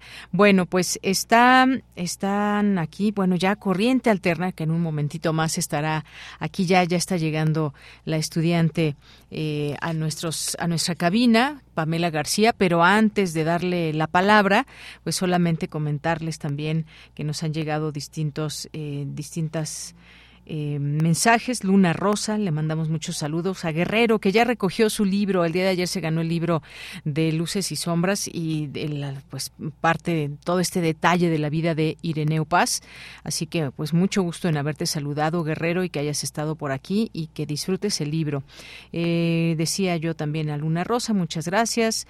A Jorge Morán Guzmán, que nos dice, el uso continuo de los equipos móviles de comunicación es una adicción. ¿Qué acciones implica esta situación? Claro que es una adicción ya lo platicaremos, eh, tendremos ya la próxima semana, hablaremos de todo este tema de, de de las adicciones, pero sobre todo también de todo este tema que puede haber y desde cómo se puede iniciar una cosa que a veces no pensamos que tenga mucha mucho problema, cómo empieza una una simple acción, cómo puede llegar a ser una adicción. Desde 1967 el doctor René Dubois del Instituto Pasteur previno sobre las pandemias que nos han afectado y nos afectarán. Gracias, Jorge. Y Jorge Fra también por aquí nos desea un fin de semana excelente. Gracias, Jorge. Gracias, Jorge, que por cierto nos hizo llegar por aquí en las vacaciones un libro de Janet Gallego, Mis dos mares, que si nos da tiempo leeremos un poema. Muchas gracias ahí eh, por este envío, Jorge. Eh, gracias también a David Castillo. Dice, ojalá y puedan poner un cachito de la canción de Birthday de los Beatles, por favor, dedicada para Santiago Luis Enrique Castillo Pérez, que el martes cumplió 65 años. Ay, aquí ya con todo el detalle. Si nos da tiempo, claro que sí, David Castillo. Muchas gracias. Muchas gracias. Eh, nos dice que el martes, ah, igual que nuestro productor, fíjense ahí también, doble felicitación. Eh, ¿Quién más nos escribe por aquí? Eh, además de David Castillo, Ana, Laura Itzel, Jorge, uno de los desafíos de la realidad virtual es su manipulación con fines delictivos. Ya existe documentación al respecto, efectivamente. Qué, qué fuerte todo esto. Gracias por todos sus comentarios de Jorge, que nos dice, sugiero escuchar alguna canción de eh, Sinido Connor, icónica cantante irlandesa, que ya hemos escuchado en estos días. Gracias, Jorge. Si lo han visto, recomiendo la película. Si no la han visto, Oppenheimer, gracias por la recomendación. Excelente fin de semana para Deyanir, equipo radio e internautas. Muchas gracias, Hernán, a José W. Viascana, a nuestros amigos y amigas del PUEX UNAM, a Refrancito, a Mario Navarrete, muchas gracias, a Miguel Ángel, Rosario Durán Martínez. Ya, ya llegó Rosario Durán Martínez, que, no, que nos había dejado de escribir unos días. Gracias también a Refrancito, como se dice, cada nuevo día es un regalo y qué mejor regalo un hermoso amanecer y tranquila y bella playa donde agua y tierra se tocan. Muchas gracias. Y esto por la foto que nos envía aquí Mario Navarrete. Bueno, pues seguimos aquí muy pendientes de, de sus mensajes, de todo lo que nos quieran enviar. Jorge nos dice quiero ir al concierto. Bueno, allá al último nos dirá Iván Martínez quién se gana el boleto. Mariano Navarrete que también quiere ir. Muchas gracias. Héctor Castillo también quiere irse. Y quédense hasta el final porque todavía tenemos otras sorpresas que si no ganan, porque nada más tenemos dos pases dobles para la Orquesta de Minería, pueden ir a otro evento que les adelanto es musical. Bien, dos con trece minutos. Continuamos. Corriente Alterna Unidad de Investigaciones Periodísticas, un espacio de la Coordinación de Difusión Cultural de la UNAM. Bueno, pues ya ahora sí, ya estamos aquí en Corriente Alterna, ya nos acompaña Pamela García Camacho de esta unidad de investigaciones periodísticas que ya estudió Ciencias de la Comunicación. ¿En dónde, Pamela? En la Facultad de Ciencias Políticas y Sociales de la ah, UNAM. Yo también. Bueno, pues bienvenida, ¿cómo estás? Hola, muchas gracias. Bien. Qué bueno, pues nos vas a, nos vienes a hablar de eh, una organización, Keremta, Niños Queridos de la Merced, pero cuéntanos, cuéntanos cómo, cómo nace esta idea de que tú hagas este, este trabajo que, y qué te encontraste, porque pues estamos hablando de niñas, de niños, y es una asociación o una organización más bien importante porque atiende la infancia de los trabajadores de origen indígena. Pues sí, fíjate que eh, nuestro mentor nos llegó con una propuesta eh, de que buscáramos en la Merced algo para, para tocar un tema. Entonces, pues en una búsqueda en Internet, eh, una compañera se topó con un centro cultural que, que, estaba dentro del mercado de la nave mayor de la Merced. Entonces, fue interesante como primero, entre todos, fuimos como a explorar y obviamente ver qué, qué había dentro de la Merced y pues nos topamos con varias sorpresas, ¿no? Había como varias, eh, varias cosas que se hacían por parte de, la gente, eh, no solamente para niños, sino para población callejera, eh, para personas adultas, ¿no? Para entre los mismos comerciantes que tenían como uniones. entonces llegamos con Raúl, que es el que se encarga de este centro cultural, por medio de una publicación y pues nada, eh, hablamos con él y nos topamos con que tenía un pequeño centro cultural que él autogestionaba y que pues invitaba y, daba cobijo a muchos de los niños que pues por el trabajo de sus papás pues estaban casi eh, más de ocho horas diarias dentro del mercado. Bien, pues eh, mira, vamos a seguir hablando de todo esto. Antes vamos, has preparado una, una cápsula que nos da cuenta de esto, digo, máxime que lo podamos leer ya con mucho más detalle a través de la página este fin de semana, pero si te parece vamos a escucharla y regresamos a seguir platicando sobre el tema. Adelante. Corriente alterna. De acuerdo con la Secretaría de Desarrollo Económico, en el barrio de la Merced existen cuatro plazas públicas, nueve iglesias, once mercados, doce escuelas, quince cantinas, dieciocho fondas, diecinueve estaciones de transporte público y veinticinco prostíbulos. Sin embargo, este barrio histórico cuenta solamente con un espacio exclusivo para los niños y las niñas. Entonces, la, la Merced la vemos como un mercado, pero no como un mercado no como vemos como una gran madre que nos provee, nos da lo que necesitamos. Él es Raúl Mejía, quien llegó a este lugar en el vientre de su otra madre. Entonces, a partir de ahí, eh, decimos que nuestra casa es, la, es nuestro mercado. Una gran mujer eh, mercado Merced. Raúl Mejía tiene 60 años y desde hace 10 dirige el Centro Cultural Queremta, que en lengua celtal quiere decir Los Niños Queridos de la Merced. Un espacio ubicado dentro de la nave mayor del Mercado de la Merced, dedicado por entero a las infancias del mercado. Porque este proyecto va dirigido hacia los niños de la Merced, que queremos esto, que estos niños a través del arte y la cultura se den cuenta que tienen otra nueva forma, una, nueva forma o otra forma de poder vivir, que no nomás el comercio es muy noble, yo siempre lo voy a decir, porque el niño de la Merced cuando nace ya nace con un oficio, él ya nace comerciante, no se hace comerciante. Entonces, a través del tiempo, lo que queremos es que el niño se dé cuenta que también tiene otra opción, que puede cambiar su vida a través del arte. Kerem nació hace 10 años, justo después del incendio que devoró casi por completo la nave mayor del mercado, destruyendo el patrimonio de cientos de familias comerciantes. Con este espacio, Raúl Mejía, quien lleva su vida entera viviendo dentro del mercado, busca traer la cultura y el arte a los pasillos y así ofrecer un refugio a las niñas y los niños contra la violencia que también se vive en el barrio. No, yo tenía que ser violento eras el mayor y la gente te, te molestaba y te pegaba y no manches, Ahorita me digo que me estoy haciendo recordar ¿Pero por qué te pegaba? Porque la gente así es, es encajosa. Eh, por ejemplo, tú te vas a la escuela tu trabajo. Ay, pinche pendejo, ¿no? No te la pasas haciendo eso, ¿no? Quieren verte que andas en el desmadre, que andes tomando, drogándote. Y como no, no encajaste en el círculo, pues no te bajaban de pendejo, de idiota, ¿no? Niños, jóvenes, adultos y ancianos saludan a Raúl por los pasillos de la Merced. Y es que no cualquiera se rifa el trabajo de crear y gestionar un espacio que promueve la lectura y la actividad creativa con sus propios recursos y sin recibir nada a cambio. La epidemia de poliomielitis que asoló a México a mediados del siglo XX cobró la vida de miles de niños. En la familia Mejía, la hermana pequeña de Raúl se contagió del virus. Su vida transcurría dentro de las cuatro paredes de la casa. Esa idea se hizo insoportable para Raúl. Así inició la costumbre de sacarla a la calle a bordo de un diablo hasta los puestos de periódicos o los guacales del mercado. Y entonces yo salía como bonita, en la parte de enfrente, rentaban cuentos. Y yo me la llevaba a rentar mi cuento y a tomar el sol. Y entonces fue así como la agarré amor a la lectura. Fue como empecé a, leer. Empecé con mis cuentos de Calimán y todas esas, ¿no? No, lectura de leer, ¿no? Sino era para nosotros un libro, una lectura eso. Entonces a partir de ahí fue que me gustaban los libros y con en mi camino pues, he leído un poquito de libros.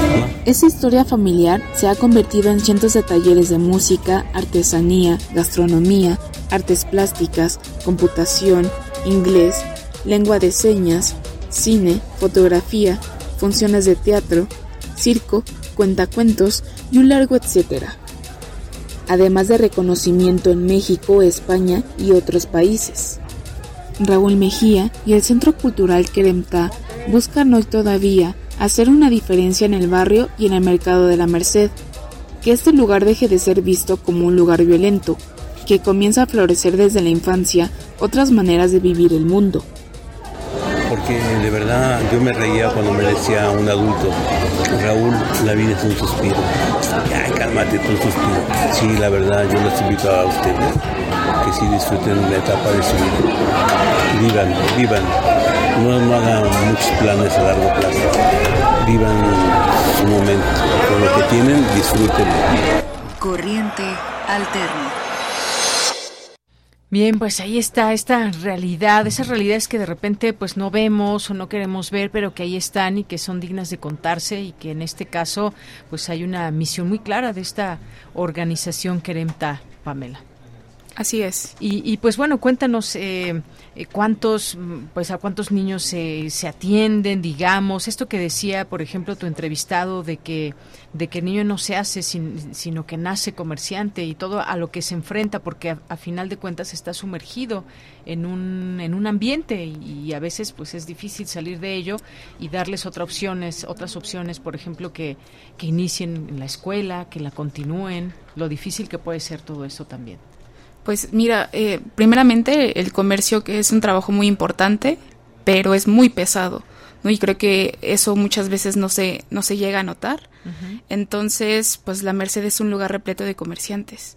Eh, casi todas las familias, eh, los abuelos, antes de los abuelos, los papás de los abuelos, ¿no? Los hijos. hay como todo, ajá, hay como toda una descendencia de gente que se dedica al comercio, ¿no? Y pues muchos de los niños, pues por obviamente por esta línea, ¿no? Porque sus papás a lo mejor a veces no conocen como otra forma de, de económica, ¿no? De mantenerse, que no sea el comercio, pues a veces siguen por esa misma línea, ¿no? Pero pues eh, hemos encontrado, ¿no? Que también hay gente que, pues aunque tiene otra profesión, eh, siempre ha regresado al comercio, ¿no? Y eso es interesante. eh, tal vez porque les deja más el comercio o porque pues también ayudan a la solvencia familiar. Eh, y pues muchos de los niños, como, como repito, eh, pasan casi la mayoría de, del día, ¿no? Incluso más de ocho horas ahí con sus papás, se levantan temprano.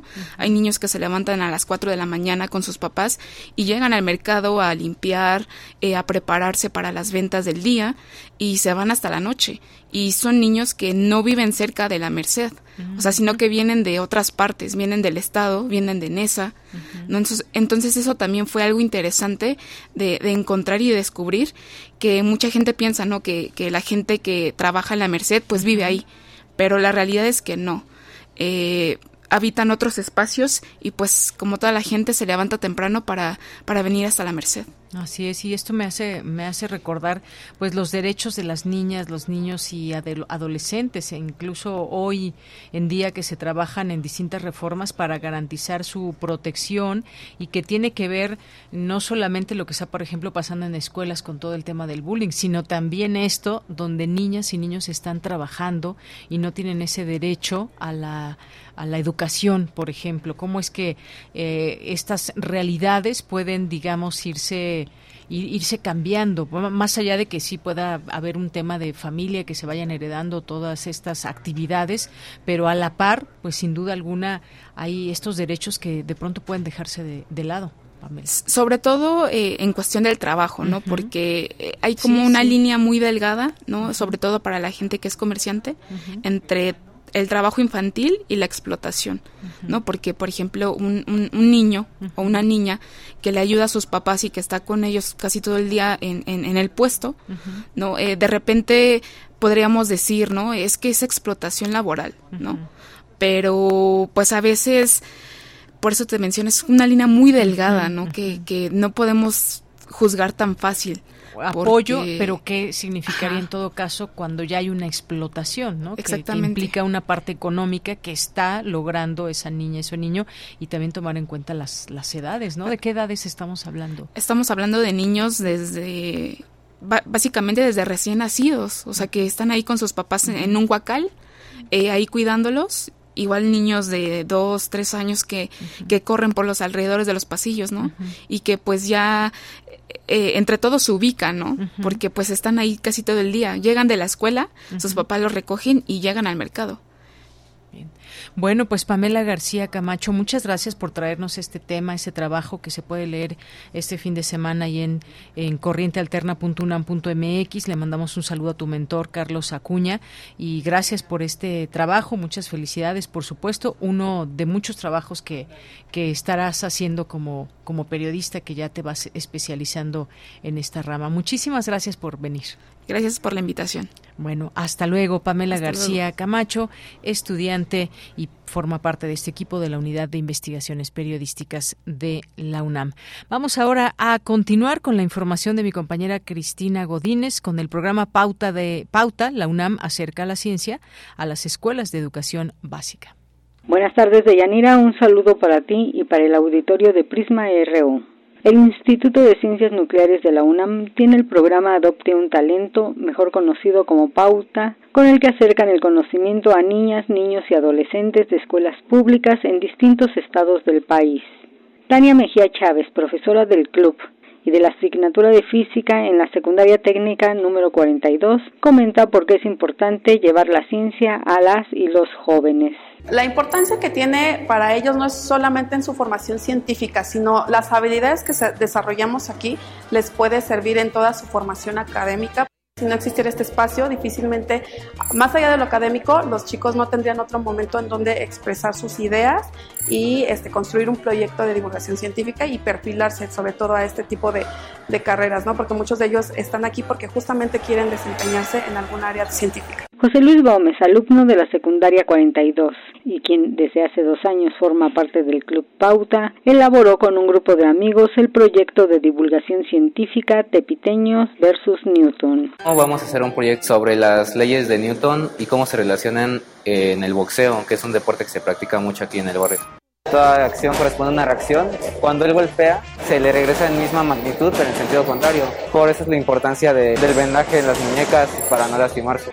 Cuando vas a tirar un golpe, tu oponente está en estado de reposo, pero al chocar tu puño con su cara, lo pondrás en estado de movimiento y ese estado de movimiento solo podrá ser detenido por la lona al caer. En el programa Pauta están inscritos más de 9.000 estudiantes de escuelas públicas y desde hace tres años proporciona formación gratuita de 40 horas a maestros voluntarios.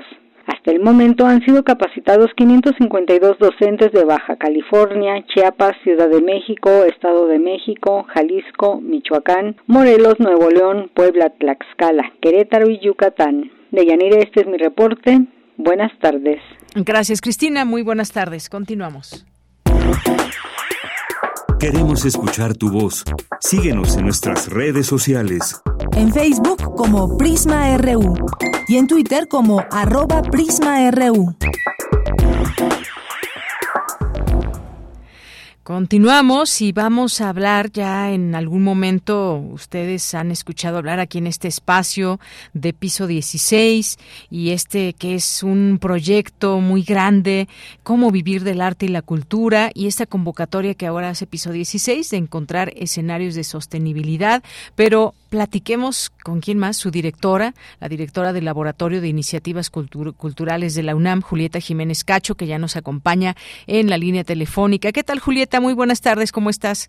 Hola, Yanira, muy bien, muchísimas gracias y agradecida de que nos ayuden a difundir esta convocatoria 2024. Claro que sí, porque yo recuerdo las primeras convocatorias, tuve oportunidad de entrevistarte allá en el piso 16, eh, ahí en el eh, en, Tlatelolco, y me pareció un proyecto maravilloso del cual tuvimos oportunidad de hablar. Me gustaría que nos cuentes ahora de esta nueva convocatoria, pero además, pues cómo ha ido también con las anteriores. Creo que es un proyecto que sigue y sigue con mucha fuerza porque ha tenido logros importantes.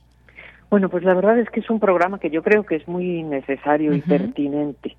¿no? para para la formación de artistas porque lo que se busca en este en este programa es ayudar a los a los jóvenes artistas de 20 a 35 años, artistas, gestores culturales y comunicólogos a que piensen en su desarrollo profesional para que funcione a largo plazo de manera sostenible económicamente. Y entonces, bueno, pues es un, es un programa que eh, tiene la, la característica que son 10 meses para pensar sobre cómo hacerlo, ¿no?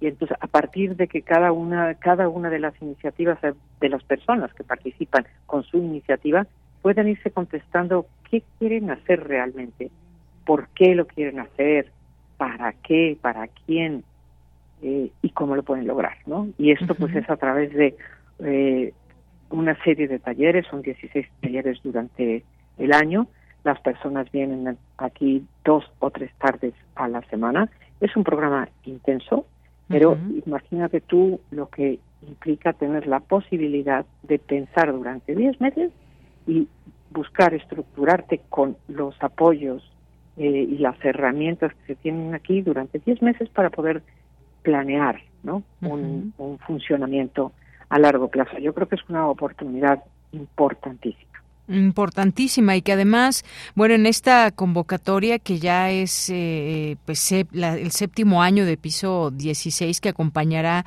durante este tiempo a jóvenes artistas, eh, pensar y detenernos a pensar en encontrar escenarios de sostenibilidad me parece también algo muy muy importante en estos en estos momentos, en estos momentos que, que apremian un contexto nacional, internacional y con todos estos talleres, eh, esta sostenibilidad económica cómo, cómo lograrla, cómo imaginar, diseñar estas posibilidades para vivir dignamente. ¿Cómo, de qué, cuéntanos un poco más de qué trata todo esto?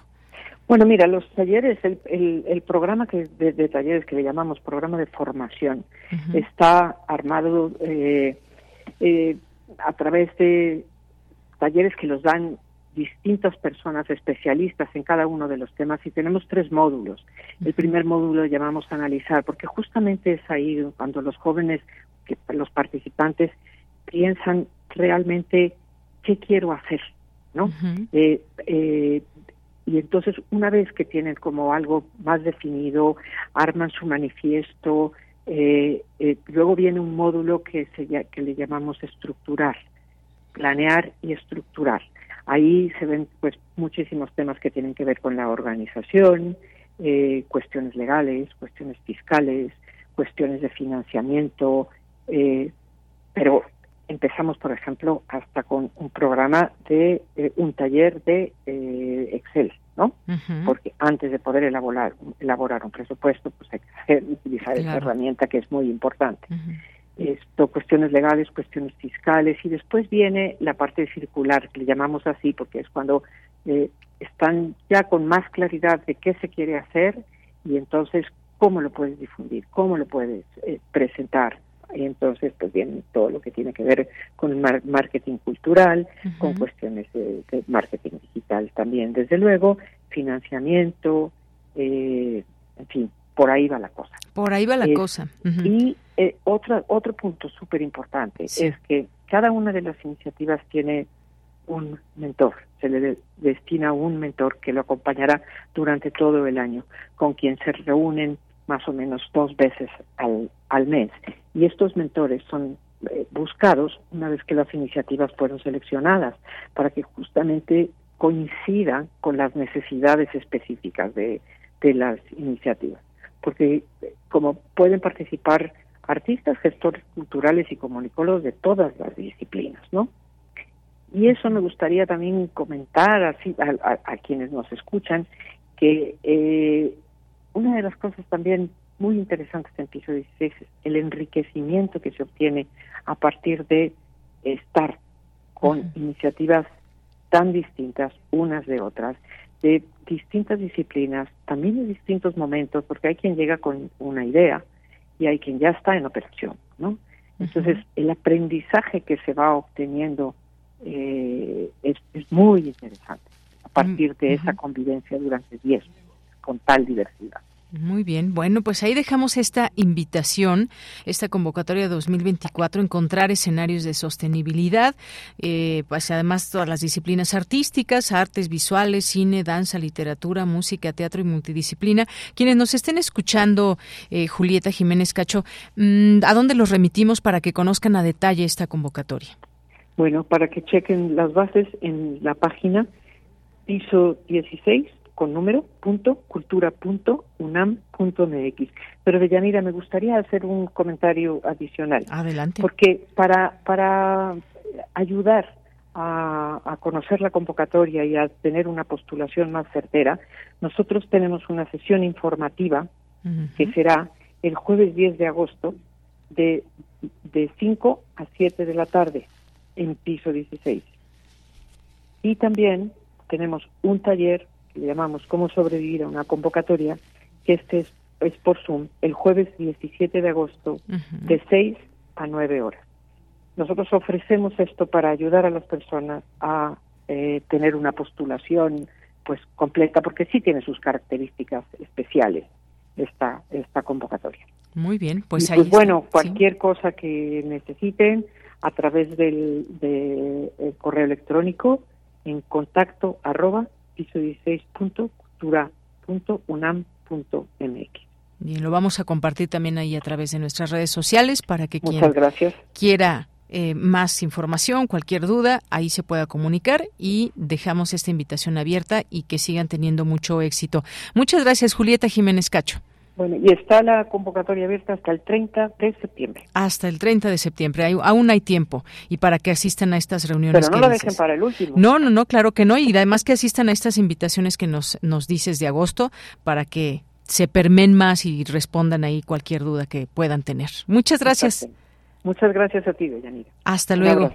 Un abrazo, Julieta Jiménez Cacho, directora del Laboratorio de Iniciativas Culturales de la UNAM y esta convocatoria 2024 para que se acerquen todas aquellas y aquellos artistas para desarrollar estas, estas iniciativas que ustedes puedan tener, acérquense, de verdad no se van a arrepentir y además trabajar en esos talleres y en ese lugar les va a venir muy bien.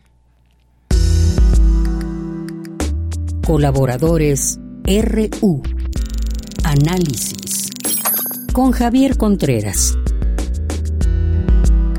Javier Contreras, maestro en Derecho y profesor de la Facultad de Derecho y de la FESA Catlán. ¿Cómo estás? Muy buenas tardes.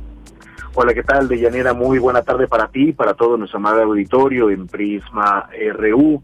Vamos ya de regreso a nuestras actividades habituales y el país no para, no para y no solamente ellos, sino que pareciera que de pronto nos olvidamos de las cosas que dejamos atrás. Con esto quisiera hacer referencia a lo recientemente ocurrido con el grupo interdisciplinario de expertos independientes, el GIEI, que ha decidido abandonar ya sus trabajos, dar por concluida su labor, en tanto las investigaciones correspondientes al caso de la desaparición de los 43 estudiantes de la Escuela Normal Rural Isidro Burgos de Ayotzinapa. Este es un tema que hemos tratado múltiples ocasiones en este espacio y que no obstante sigue siendo un asunto doloroso, complicado y que no debiéramos abandonar a la ignominia, al olvido en el Estado mexicano o en la memoria histórica de nuestro pueblo. Algo que ha ocurrido, de acuerdo con las declaraciones de los dos últimos integrantes que quedaron del GEI trabajando aquí en México, es evitar la institucionalización de la mentira. ¿A qué nos referimos con esto? Que el presidente López Obrador había mencionado que se abrirían todos los eh, documentos, todos los archivos que se contaría con la colaboración plena del ejército y de la marina para poder acceder a toda la verdad eh, completa, no la histórica que se fraguó durante el sesión de Enrique Peña Nieto, para dar claridad a los padres de los desaparecidos. Incluso haciendo la cronología de los actos de gobierno del presidente López Obrador, esta promesa y este acto fue uno de los primeros en tomarse eh, la decisión desde su primer día de mandato como presidente de la República. Ahora bien, este GIE ya ha concluido sus actividades precisamente con el reclamo que le indica al ciudadano presidente sobre la falta de transparencia y de apertura de las corporaciones militares. Se trata de una problemática especialmente grave, no solamente por el asunto de Ayotzinapa, que eso ya es decir mucho, sino por la falta de control del propio comandante supremo de las Fuerzas Armadas, en tanto las instrucciones que le da al secretario de la Defensa, al secretario de la Marina. Lo que ha ocurrido esta mañana también en la conferencia de prensa matutina del presidente es algo que puede rayar entre lo preocupante o lo vergonzoso. Es decir, que el primero que saliera a dar la cara al decir, bueno, yo soy el, comandante eh, supremo de las Fuerzas Armadas y no permitir que sus secretarios respondan, parecería más bien que es el presidente el que da la cara por ellos y los protege, a que sean los secretarios los que vayan a proteger a la propia investidura presidencial de la cual tanto habla. ¿Qué es lo más delicado en este tema, saber de nuestros radioescuchas? Que estamos en presencia de una posibilidad muy triste, muy preocupante, de si el presidente quiere y no puede o si definitivamente no quisiera que se supiera alguna verdad que ha sido hasta la fecha ocultada por parte de las Fuerzas Armadas. Y esto nos dejaría en condiciones de alta fragilidad institucional y ante un futuro incierto en tanto el fortalecimiento de los sectores militares en diferentes actividades en nuestro país. Así es, y fíjate, Javier, que ha habido una respuesta muy clara también de parte del presidente y dice que no se ha hecho otra cosa más que eh, eh, pues tratar de resolver esta situación y continuar con la investigación. Y de pronto decía puede haber personas pero no se puede hablar de instituciones como en este caso señalara el GIEI que ha sido la Sedena que ha sido la Marina que ha sido también lo que fuera el CISEN. ¿qué te parece esta esta respuesta? porque él está cierto de que se ha hecho lo necesario y además hoy también Alejandro Encinas dice vamos a continuar con lo que se tenga y seguir avanzando en todo ello Es correcto, Deyanira. Me parece una respuesta desafortunada por parte del presidente de la República. Esencialmente tiene razón y hay que tener mucho cuidado de caer en este juego argumentativo. Por supuesto que una persona no hace una institución. El problema es que han pasado cinco años. Entonces se trata de una dificultad que resulta muy eh, complicada porque si en estos cinco años han sido unas pocas personas que no han permitido saber la verdad, entonces ¿hasta dónde llega el poder del presidente? ¿Hasta dónde llega la influencia presidencial para poder hacer que algunas manzanas podridas sigan echando a perder a la institución completa y se hable mal, en este caso, las Fuerzas Armadas. Creo yo que lo que ha mencionado el presidente es frágil e insuficiente para poder dar respuesta a una catástrofe en materia de derechos humanos como la que aqueja al Estado mexicano, a la población mexicana, más importante todavía, y que los esfuerzos, si bien se encuentran ahí y que el propio GIE ya ha reconocido, han sido insuficientes y que condicionan o limitan en todo caso el alcance de esa autoridad presidencial. Aquí decimos, o el presidente dice, una persona no le da o no define la suerte de una institución completa, pero si esa persona es el jefe del Estado completo del Estado mexicano, ¿qué fuerza es mayor?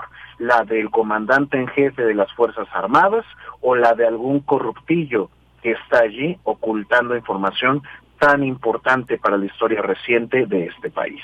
Claro, un caso que se, se prometió se resolvería en este sexenio y esperemos que si es una unas algunas personas y no instituciones, pues que esas personas a final de cuentas que están deteniendo el flujo de la información, pues realmente lo lleven a cabo y se descubra lo que se tenga que descubrir. Ese es el compromiso. Vámonos ahora al siguiente tema, Javier, los lineamientos que plantea el INE en torno a este proceso que vemos no voy a decir electoral porque no es un proceso electoral, es un proceso político, digamos, aunque tiene tintes electorales. Es correcto, querida Deyanira, y este es un asunto que con el eh, perdón y comprensión de nuestros radioescuchas, diría el mismo ciudadano presidente, fueron máscaras. Por supuesto que se trata de un asunto netamente electoral, pero barnizado con otras capas jurídicas que nos permitirá sacar adelante esta problemática. Una de las consejeras electorales, eh, la consejera Zavala, si no estoy en lo eh, equivocado, había mencionado que pues esto está más allá de nuestro modelo electoral, cosa que es verdad, porque nosotros en México tenemos regulado los actos de pre-campaña y de campaña. Y claro, estrictamente hablando, de acuerdo con la norma jurídica aplicable, con la ley electoral, todavía no nos encontramos en tiempo de proceso electoral. Esto ocurrirá a partir de septiembre de este año. Pero entonces, todo lo que tenga que ver con lo electoral esencialmente, pero fuera del proceso electoral en términos formales, en tanto su temporalidad, ya no son actos electorales, me parece una discusión que puede rayar incluso en lo absurdo hasta lo infantil, pero es aquí donde justamente se apoyan algunos en las argucias jurídicas y en lo leguleyo. Se critica mucho desde Palacio Nacional y otros espacios, es que hay que evitar ser leguleyos. Bueno, esta es precisamente una interpretación leguleya positiva formalista que te dice, no, no es un acto electoral porque estamos fuera del periodo de campañas. Entonces, ¿somos o no somos? Creo que esto es algo que tendríamos que dejar de medir con un doble rasero y que quede clara mi postura eh, personal. Yo sí creo que deberíamos eliminar este tipo de figuras que entorpecen únicamente los procesos político-electorales. Por supuesto que las campañas son permanentes, por supuesto que en todo tiempo todos estarían y debieran estar en su legítimo derecho de promover su figura, por supuesto, sin el uso de recursos públicos, para poder aspirar eventualmente a más mejores cargos de mayor influencia política, porque es la lucha legítima por el poder. Entonces, esencialmente me parece correcto que el Instituto Nacional Electoral haya emitido ahora estos lineamientos para regular las actividades de todos los bandos, tanto de Morena y aliados como de esta nueva invención, como de estas que se avientan cada tres meses, eh, PAN, PRI y PRD, para poder encontrar a su próximo, próximo candidato presidencial. Vamos, parece reality show a estas alturas del partido.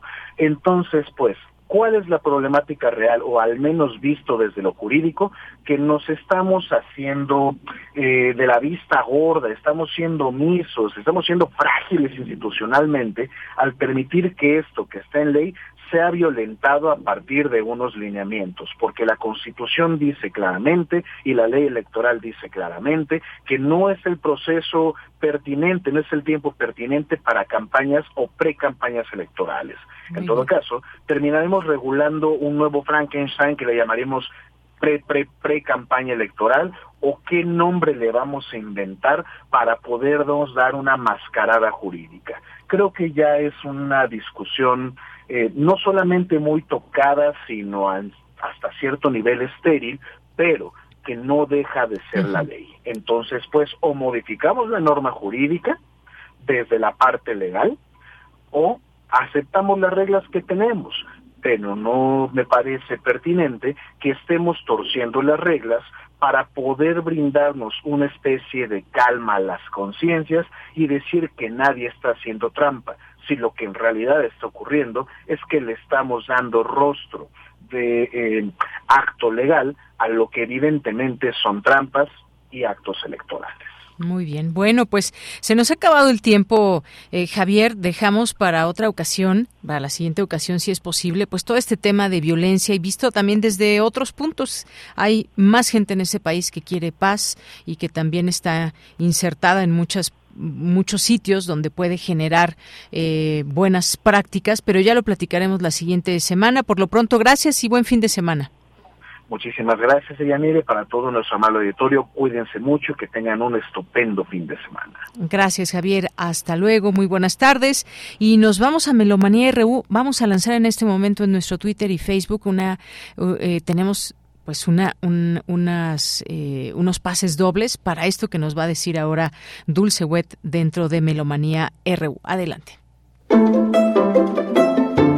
Melomanía RU con Dulce Wet.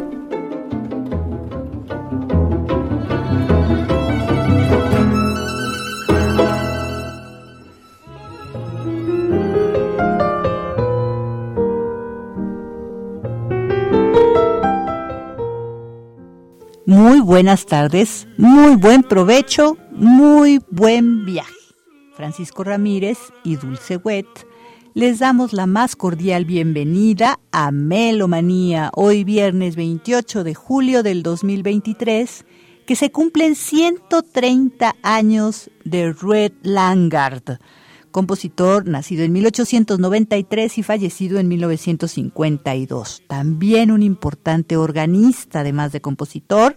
Desde muy pequeño primero a los cinco años el piano, pero ya a los 11, 13 empieza con publicaciones de sus canciones. A los 18 años ya empieza a trabajar como organista asistente en la iglesia de Frederick en Copenhague y posteriormente tras la muerte de su padre, en 1914 trabaja como organista asistente en la iglesia de Garrison y empieza también a ocupar puestos de organista en diferentes iglesias de la misma ciudad, Copenhague. Luego se casa cuando tiene 30 años ya recibe el subsidio estatal de Dinamarca y muere muy joven realmente a los 58 años. Escribe 16 sinfonías, su ópera El Anticristo, mucha música para órgano y varios ciclos de canciones. De él estamos escuchando la canción Bright Night del ciclo Cinco poemas eróticos de Wilhelm Krach, poeta danés, 1871-1933 esto es un CD del 2016 danés del sello Dana Court Records, con Jens Kogart, tenor, y Jan Ole Christiansen al piano.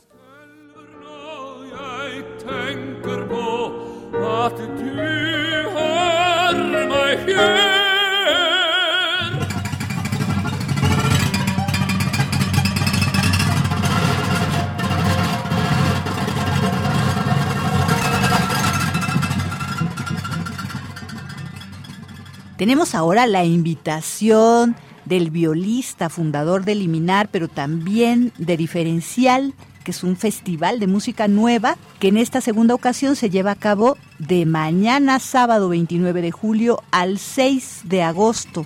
Un espacio de diferentes prácticas, tradiciones y búsquedas musicales. El primer fin de semana puras percusiones y el siguiente cuerdas, pero en medio otras sorpresas. Escuchemos. Hola, buenas tardes, queridos radioescuchas, amigos de RU Melomanías. Les habla Alexander Brook para invitarlos a la segunda edición del ciclo diferencial Música Nueva en el CENAR, que da inicio mañana sábado a mediodía en la Plaza de las Artes y tendremos dos semanas de actividades en tres foros del CENAR, en la Plaza de las Artes, en el Auditorio Blas Galindo, donde van a ser la mayoría de los conciertos, y en el Teatro de las Artes también, donde tendremos el concierto de Ana Margules. El primer fin de semana, sábado y domingo, está totalmente dedicado a las percusiones. Hay dos conciertos a cargo del cuarteto Versus 8, cuarteto de percusión de Morelia, que abre el ciclo con el concierto de mañana mediodía, dedicado a una sola pieza del compositor Samuel Cedillo, con el ensamble Liminar tuvimos varias actividades en el Senado el año pasado, entonces se me hizo buena idea hacer un puente y empezar con esta versión a cargo de Versus 8 de Cronos Derrotado. Cronos Derrotado es una pieza para un tambo de gasolina, vacío obviamente, que se destroza, se despedaza en el escenario en una especie de ritual de destrucción creativa, pudiéramos decir minuciosamente notado en la partitura, con diferentes herramientas, con diferentes materiales, con diferentes técnicas. Es una experiencia que no se pueden perder. Esto será mañana sábado, 29 de julio, a mediodía, en la Plaza de las Artes y la entrada es libre. Luego, el mismo sábado, seguimos a las 7 de la tarde ya en el Auditorio Blas Galindo con un programa de dos percusionistas jóvenes, Carmen Maldonado y Ángel Florido, que tocan un programa mixto de percusiones, diferentes tipos de percusión, desde body percussion, una especie de zapateado, piezas para electrónica en vivo o para cinta pregrabada. Por cierto, ahí quisiera resaltar el homenaje lamentablemente póstumo que habrá al querido Javier Álvarez, que nos dejó hace unos meses apenas, del cual eh, Carmen va a interpretar el gran clásico, su, obra yo creo que más conocida, que es Temazcal, para maracas y, cinta. En este, como en casi todos los programas del ciclo, habrá estrenos en México, habrá de repente algún estreno mundial y habrá estéticas muy diferentes. Lo que los une a todos estos programas es que es una mirada sobre la creación actual, tanto de los compositores como de los intérpretes. El concierto del sábado en la tarde de Carmen Maldonado y Ángel Florido es el primero de dos, digamos, duelos amistosos de jóvenes solistas. Hay uno de percusionistas y uno de violinistas que será el siguiente fin de semana. Y estos conciertos tienen un costo de 100 pesos. Pueden adquirir sus boletos a través de internet, en el sitio consabido o directamente en las taquillas del CENAR con los descuentos de siempre. Sábado a las 7, duelo de tambores y otros objetos percutidos. Y para cerrar digamos, el ciclo dentro del ciclo dedicado a las percusiones. Tendremos otra participación de Versus 8, también en el Auditorio Blas Galindo. Esto será el domingo a las 5 de la tarde, domingo 30. El programa se compone de tres piezas, de John Cage y de dos jóvenes compositores mexicanos que son Omar Hernández Lazo y Alan Manríquez. Este concierto igualmente tiene un costo de 100 pesos, pueden adquirir sus boletos por internet o en las taquillas del Centro Nacional de las Artes. Los horarios de taquilla los pueden consultar en las redes del CENAR o simplemente llegar con buen tiempo antes del concierto para comprarlos directamente. Con este concierto cerramos el primer fin de semana de diferencial música nueva en el CENAR, dedicado totalmente a las percusiones. Tres conciertos donde podrán darse una idea de la riqueza tímbrica y escénica de la música de percusión de nuestros días, que va mucho más allá del tambor y del platillo. Ojalá puedan acompañarnos.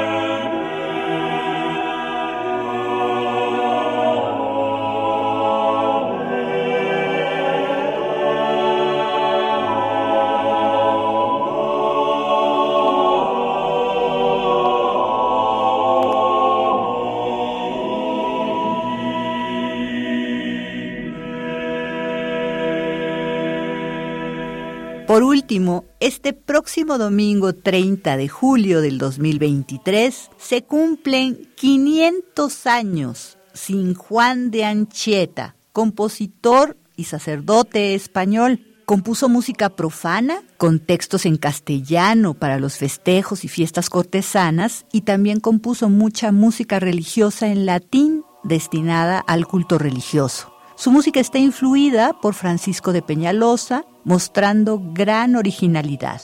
A la fecha solo se cuentan con 16 piezas en los manuscritos en los que figura el nombre de Anchieta a la cabeza, aún así es considerado uno de los mayores exponentes de la polifonía religiosa y profana en España desde finales del siglo XV hasta principios del siglo XVI. De él estamos escuchando Libérame Señor, Libérame Domine, con el ensamble Gilles Vinchois, dirigidos por Dominique Bellart. Esto es música del álbum Escobar Requiem. Esto es un CD holandés de 1998 del sello Virgin Classics.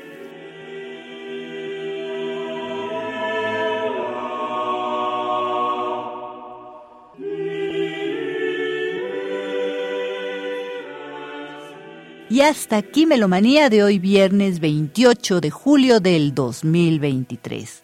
Muchísimas gracias por vuestra audición y sintonía. Los invitamos a que asistan a todo lo que se está proponiendo en la Ciudad de México. Hay mucha actividad en la danza, este ciclo diferencial, por supuesto. Muchísimas gracias y hasta la próxima.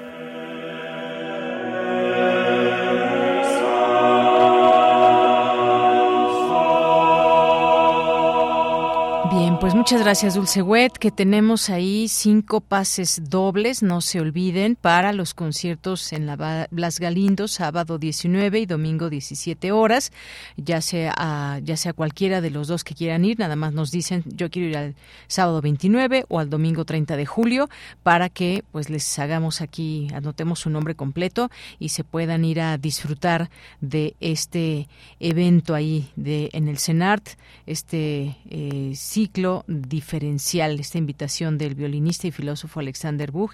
Y bueno, pues ahí están estas, eh, estos pases dobles, cinco pases dobles para sábado 29, domingo 30 de julio. El sábado es a las 19 horas y el domingo a las 17 horas. Y bueno, nada más una corrección. Habíamos dicho lo de la orquesta, que era el sábado 30, pero es sábado, sábado 29. Bueno, con esto nos despedimos. Ya no nos dio tiempo de canciones ni de nada, pero se las debemos para la otra semana. A nombre de todo el equipo, soy de Yanira Morán. Que tenga buena tarde, buen provecho y hasta el lunes. Radio UNAM presentó Prisma RU. Una mirada universitaria sobre los acontecimientos actuales. Prisma RU. Relatamos al mundo.